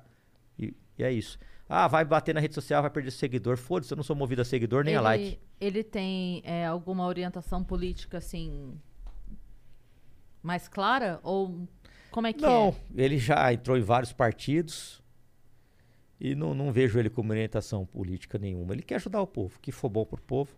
Ele até brincou uma vez, né? Uma vez, falou assim, É se que eu- hoje em dia é só... Se, se é- eu, se eu for, se eu for governador, você é meu vice. Eu falei, vou na hora. Vou na hora. Na hora eu vou. Porque eu conheço a índole do cara. É que hoje em dia é é lá ou cá, né? Não tem mais, um- não dá pra você Você sabe, Cris, que eu cheguei lá na cama e ainda sou assim. Eu sou um cara de direita, mas não sou extremista. Eu não gosto de extremos. Não gosto de, de fanatismo, não gosto disso. Se tiver projetos bons da esquerda, eu apoio, eu assino e eu voto a favor. Porque não é pra mim. E não é pra direita nem pra esquerda. É pro povo. Então a gente tem que parar com isso daí. Você acha que aquela pessoa que está fudida lá na periferia, ela está preocupada com direita ou esquerda? Ela quer ter uma condição melhor de vida e quer sobreviver, quer comer. É que tem muito isso, né? No meio político, assim, é, não votar no projeto do outro, porque isso vai dar crédito pro outro, né? Imagina, Porque vai eu o não nome tenho dele problema na lei. nenhum. Não tenho problema nenhum com isso daí. Se for bom pro povo, foda-se se é direita ou esquerda. Eu não sou assim, não. Ah, não, aquilo lá é tudo da esquerda, eu vou votar tudo contra. Não, nem a pau. Já tivemos juntos em pautas que eu, sou, eu era contra e eles também. Foi, por exemplo, até saiu uma matéria minha no- na Folha de São Paulo sentando a bota no prefeito. Você quer criar cargo em momento de pandemia, com as pessoas passando fome, você está criando 15 cargos aí para ganhar de 11 a 15 mil reais? Sou contra. Então eu votei contra, mas alguns vereadores votaram contra e toda a esquerda votou contra. A gente tava, foda-se. Se for uma taxa do lixo, provavelmente, como aqui a base é a maioria, é, a, a- a oposição é toda de esquerda, eles vão votar tudo contra a taxa do lixo. E eu vou votar contra também a taxa do lixo. Vocês podem ir lá olhar meu voto lá. Ah, você é da base aliás, tem que votar a favor. Tem que votar a favor o cacete, velho. Eu vou votar a favor do que eu quero, do que eu, eu acho que é bom pro povo, não do que o partido quer e, não do que político vai falar o que eu tenho que fazer. Teve um político aí que começou a querer cagar na minha cabeça e eu falei assim: onde tá escrito que eu tenho que te obedecer? Mostra pra mim onde tá escrito. Eu falei, eu não sou seu pau mandado, não, meu irmão. Você não vai mandar em mim nessa merda aqui, não. Eu devo satisfação pro povo, não é pra você, não, viu? Aí saiu do grupo, porque ele ficou com vergonha do que eu escrevi, né? O que, que é? Deputado? Melhor não falar, porque eu, eu me dou bem do cara. Não, Entendi. Você Sim, entendeu? sim. Até pra não esculachar o cara, porque eu me dou bem com ele. Sim. Mas não vem querer cagar na minha cabeça. Eu fui eleito Cê- pelo povo, não Você fui eleito que por ele. falta essa- esse olhar é, dos dois lados? De baixar um pouquinho, descer três degraus um pouquinho e conseguir olhar o que tem de bom do outro lado? Você sabe, que é isso. Porque se for bom pro povo, dane-se se é de direita ou esquerda. Igual o cara falou assim, é, você é contra ideologia. Em nenhum momento eu falei que eu sou contra ideologia. O cara acha que eu tava vendo o podcast errado. Eu falei que eu sou contra essa babaquice de querer mudar até a língua portuguesa. Isso eu sou contra mesmo. Ó, você falando aí de apanhar rede social, a gente tem uma última mensagem aqui na plataforma, mas é uma crítica. Mas ele mandou assim, ó. Eu não conhecia esse Palumbo e queria parabenizá-lo pelo destemor e pela coragem. Eu achei que eu já tinha visto de tudo, mas o show de horror e ignorância que ele proporcionou conseguiu me surpreender ainda. Ele ainda consegue se destacar no meio dos cidadãos de bem. Parabéns. Essa daí com certeza é uma esquerdista extremista. Beijo pra você. Beijo, filha. Eu não tô pedindo pra ninguém gostar de mim. Eu sou autêntico. E vou morrer autêntico. Ah, você não vai conseguir nem tampar um buraco. Você não vai conseguir ajudar o povo. Eu vou continuar sendo autêntico e vou falar o que eu penso. Eu não estou aqui para agradar partido, político ou determinado setor. Eu estou aqui para ajudar o povo. E é o que eu estou fazendo todos os dias. Todos os dias. Eu sei que eu vou apanhar. Quando eu coloco alguma coisa aqui de Deus, eu sempre apanho. Sempre. Porque eu, eu coloquei hoje de manhã. Tá aqui, ó. Nós cristãos estamos falando de política hoje para não sermos proibidos de falar de Jesus amanhã. Eu apanho. Eu posto alguma coisa, apanho. Fala alguma coisa de ideologia de gênero quando quiseram colocar para criança e eu fui contra e você contra, vou morrer contra. Porque quem tem que decidir para falar sobre sexo com os meus filhos sou eu e a minha esposa. Não é uma escola que vai falar o que é certo, se ele pode se escolher ser homem, ser mulher, ser o quê. Não aceito isso. Se você quiser isso, beleza, mas não venha querer impor pro meu filho, não. Se ela acha que isso é ignorante, durma com Deus. Entendi. Bom, valeu, Palumbo, por ter vindo. Não vou apanhar mais? Apanhei pouco Ah, então, hoje. só, só foi esse, esse tapão aqui. Ah, mas isso aí é de leve, Pô, não- pô. mas pelo menos pagou pra mandar. Ela deve, ela deve ser do PSOL. É, daí já não dá pra Não saber aqui tem pela como. plataforma. Mas é. Você. Não, eu ia perguntar, mas assim, você falou que é de direita, mas não é extremista. Não e sou coisa e extremista. tal, e também falou que não tem político de estimação, que me dá um Não alívio tenho. gigante. Não tenho, não sou bolsomínio, viu?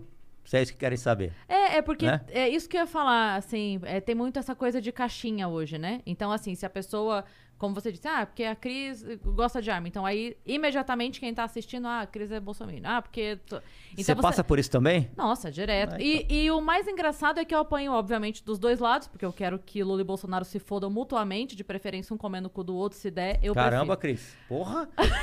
Puta que pariu, Você não tava hein? esperando por Ah, essa eu não tava esperando não, hein, meu? Eu odeio ambos igualzinho, vocês podem ficar bem despreocupados, tá? Eu odeio ambos com a mesma, assim, o mesmo tanto de ódio que eu consigo sentir no meu coração. Eu divido 50% igualzinho para ambos, tá bom? Vocês podem ficar bem tranquilos quanto a isso. Mas eu ia te perguntar, assim, se você é, recebe mais ataque da esquerda por você ser de direita ou mais ataque da extrema direita por você não, não estar de Não, acordo? eu sou, eu sou de direita, deixo bem claro isso. Defendo os, os princípios do cristianismo, sempre vou defender, e por isso eu apanho muito, mas muito mesmo. Mas se a esquerda tiver projetos bons, e não essa babaquice de todes, amigos, for projeto bom pro povo, pode contar comigo. Pode contar comigo. Porque eu não sou extremista. Se for bom pro povo, pode contar comigo. E aí, nesse caso, você vai contra até a sua base. Vou toda hora, eu vou to- toda semana eu vou contra a minha base, porque eu não concordo com determinadas coisas. Toda semana não, porque é exagero. Mas agora, se o prefeito colocar essa taxa do lixo, eu já deixo claro aqui, vou votar contra. Como votaria contra se eu fosse vereador na época que tiraram os benefícios dos idosos? Eu iria votar contra. O máximo que podem fazer comigo é me expulsar do partido. Paciência. Vida continua. Eu não nasci nesse partido, não. Agora, uma coisa não pode tirar: a minha independência e a minha dignidade. Isso não pode tirar. Entendeu? Agora, uma vez na, na campanha, eu tirei uma foto assim. Ó. Aí escrevi: se o médico e o enfermeiro podem morrer trabalhando, pegando coronavírus, por que, que querem se soltar os presos? Porque lembra que queriam soltar os presos? O preso que fique na casa dele, que é a cadeia, que não sai. Pronto. Pelo amor de Deus, o que eu apanhei, mas o que eu apanhei falando que eu era fascista, que eu era. Igual essa mulher falou que eu era ignorante, porque eu expressei a minha opinião. Eu acho que essa porra aí de amigos e todes é uma babaquice. Mas, qual, a gente tem que respeitar. qual era a justificativa que embasava a soltura do- dos presos na época da pandemia? Mas soltaram um monte, né? Então, mas qual era a Porque justificativa? eles poderiam pegar, estavam num ambiente aglomerado e poderiam pegar. Aí eu falava assim, mas você acha que eles vão Mas ficar. não estão isolados? Pois é. E foram os que menos pegaram, né?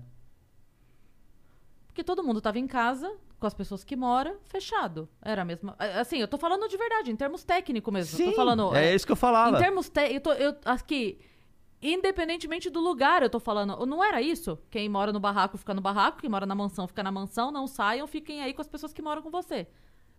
Por que que de repente essa conta Era não exatamente batia? isso que eu falava, Cris. A casa não é. a- A prisão não é a casa deles? Eles que fiquem lá. É a casa deles. Eles que fiquem lá.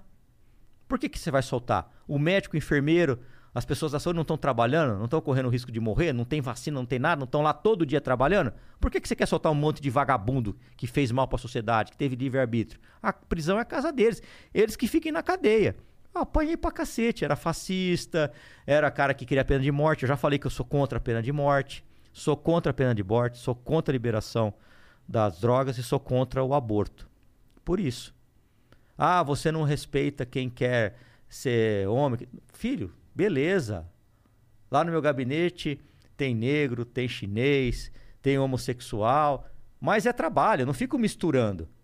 Agora, não é porque você é branco que você tem mais direito que o outro. Não é porque você é chinês que você tem mais direito que o outro. Não é porque você é homossexual que você vai ter mais direito que o outro. Aqui somos todos humanos, um respeita o outro, cada um com a sua ideologia.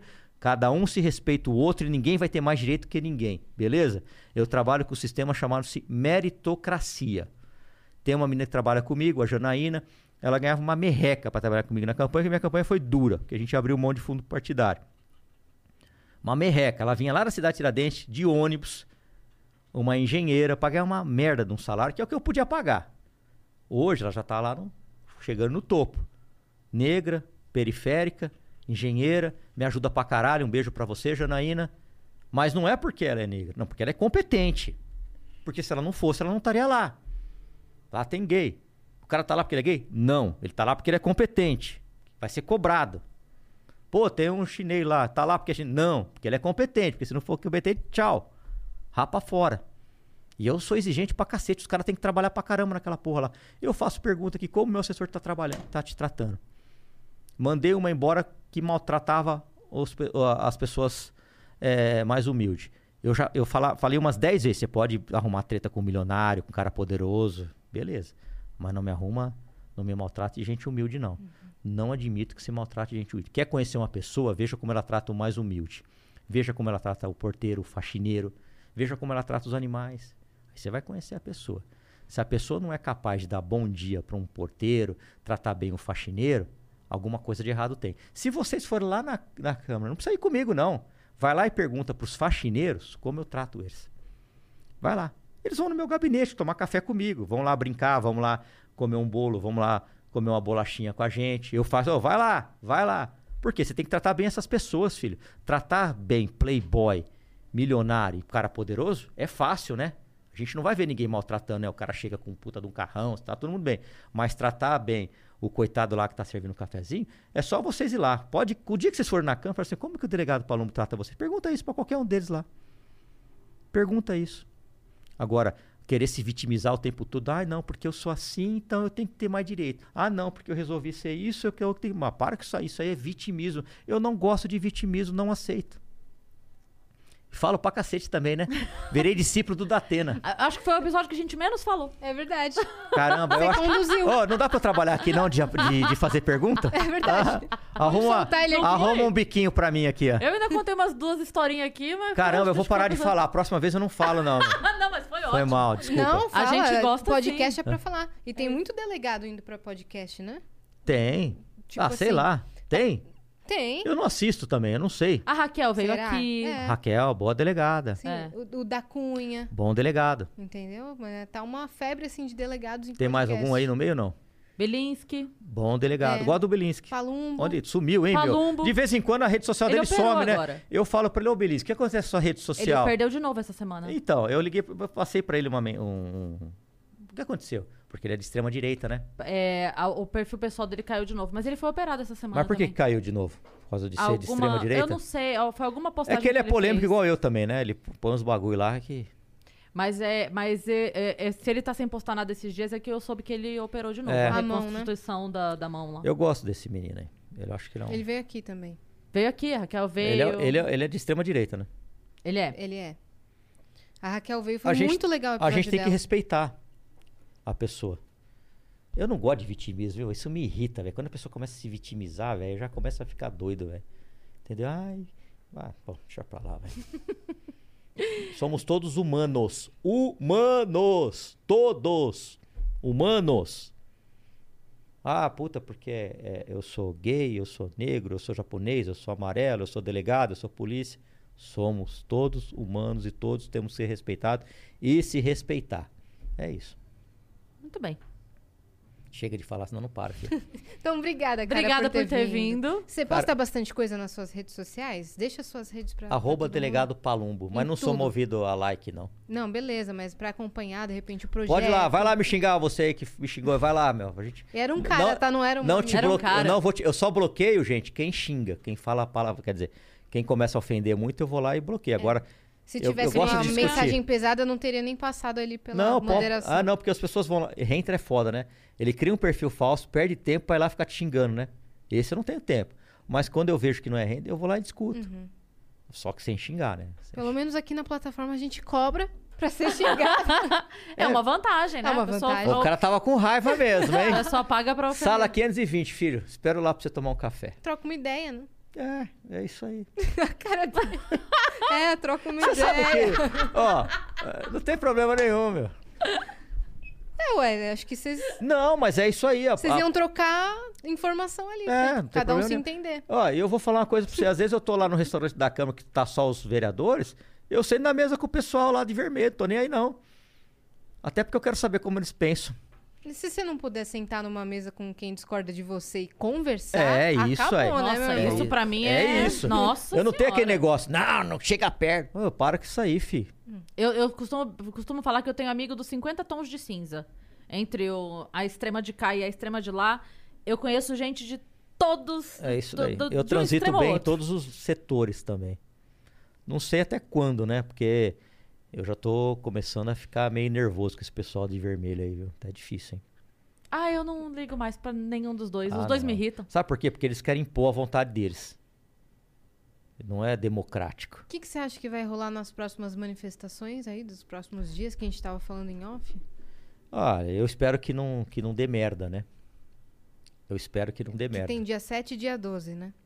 Dia 12 é do MBL, né? Eu não sei se é do MBL. Não é? Eles estão puxando. É, a manifestação do dia 12 é nem Lula nem Bolsonaro. É, isso que eu fiquei sabendo. E a do dia 7. Dia 7 é Bolsonaro, mas vai ter Bolsonaro. também uma da esquerda no Engabaú. É isso? Eu espero que eles não se encontrem, porque se se encontrar pode dar merda. E outra coisa, né? Quem vai em manifestação pra ficar quebrando vidraça, pra ficar quebrando metrô. É crime isso, né, gente? Pelo amor de Deus, vai lá com a sua bandeira. Faça sua manifestação sem que- quebrar nada. Agora, falando muito sério, uma coisa que eu nunca entendi é a pessoa que vai, tipo, na porta do banco e pichou e sujou e virou latão de lixo e, tipo, achando que o dono do banco que tá morando lá na Suíça tá muito preocupado.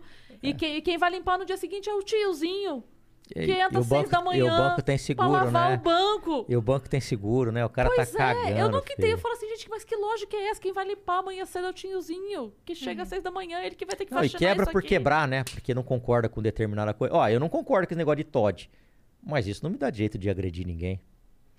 Cada um na tua. Agora, se vier um projeto de lei desse pra colocar essa linguagem deles aí, eu vou votar contra. Acabou. Mas sem agressão. Sem agressão.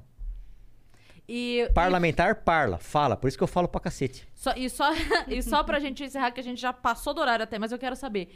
O que, que você acha que vai acontecer ano que vem? Qual o cenário que você enxerga? Tá Vai- muito, eu, realmente acho, vai eu acho ficar- que tá muito cedo pra gente prever, né? Tá muito cedo. Mas você acha que surge uma terceira via? Possível? É, Eu acho que surge. Não sendo Dória, tá bom, né? Porque Dória não dá, não. Mas você acha que tem possibilidade ainda de aparecer? Creio que sim. Eu creio que sim. Mas eu acho, Cris, se for o Dória, ele não leva, não. Vai ser igual o Alckmin, 4%. Eu, é o que eu penso. Uhum. Entendeu? Eu acho que vai ficar mais entre Lula e Bolsonaro. Né? É, é o que vai acontecer, mas a É. gente tá com esperança, né? De que tenha uma terceira pessoa aí pra... Democracia é isso, né? Bom que, se, que viesse vários nomes com várias possibilidades para o povo, que apresentasse propostas para a gente poder decidir, né? Para a gente poder decidir. Uhum. Agora, Dória e Lula, nem pensar. Não, acho, acho que não, não vai rolar isso daí. Não. Eu acho que não Ah, vai rolar. Não sei. É Enfim. muito instável, né? A política é assim, né? Não tem eleição ganha. É. É. Não tem eleição ganha. Mas Quem não acha que ah, já ganhei, já tô lá, não é bem assim não, hein? consigo Não. ver esse cenário de Lula e Dória. Você consegue enxergar isso acontecendo? não, eu acho que o Dória não, o Dória deve ganhar as prévias, né? Porque tá correndo pra caramba, né? Espero que ele ganhe, que ele tenha 4% e que que vote a ser empresário. Agora, eu acho que vai ficar entre Lula e Bolsonaro. Uhum.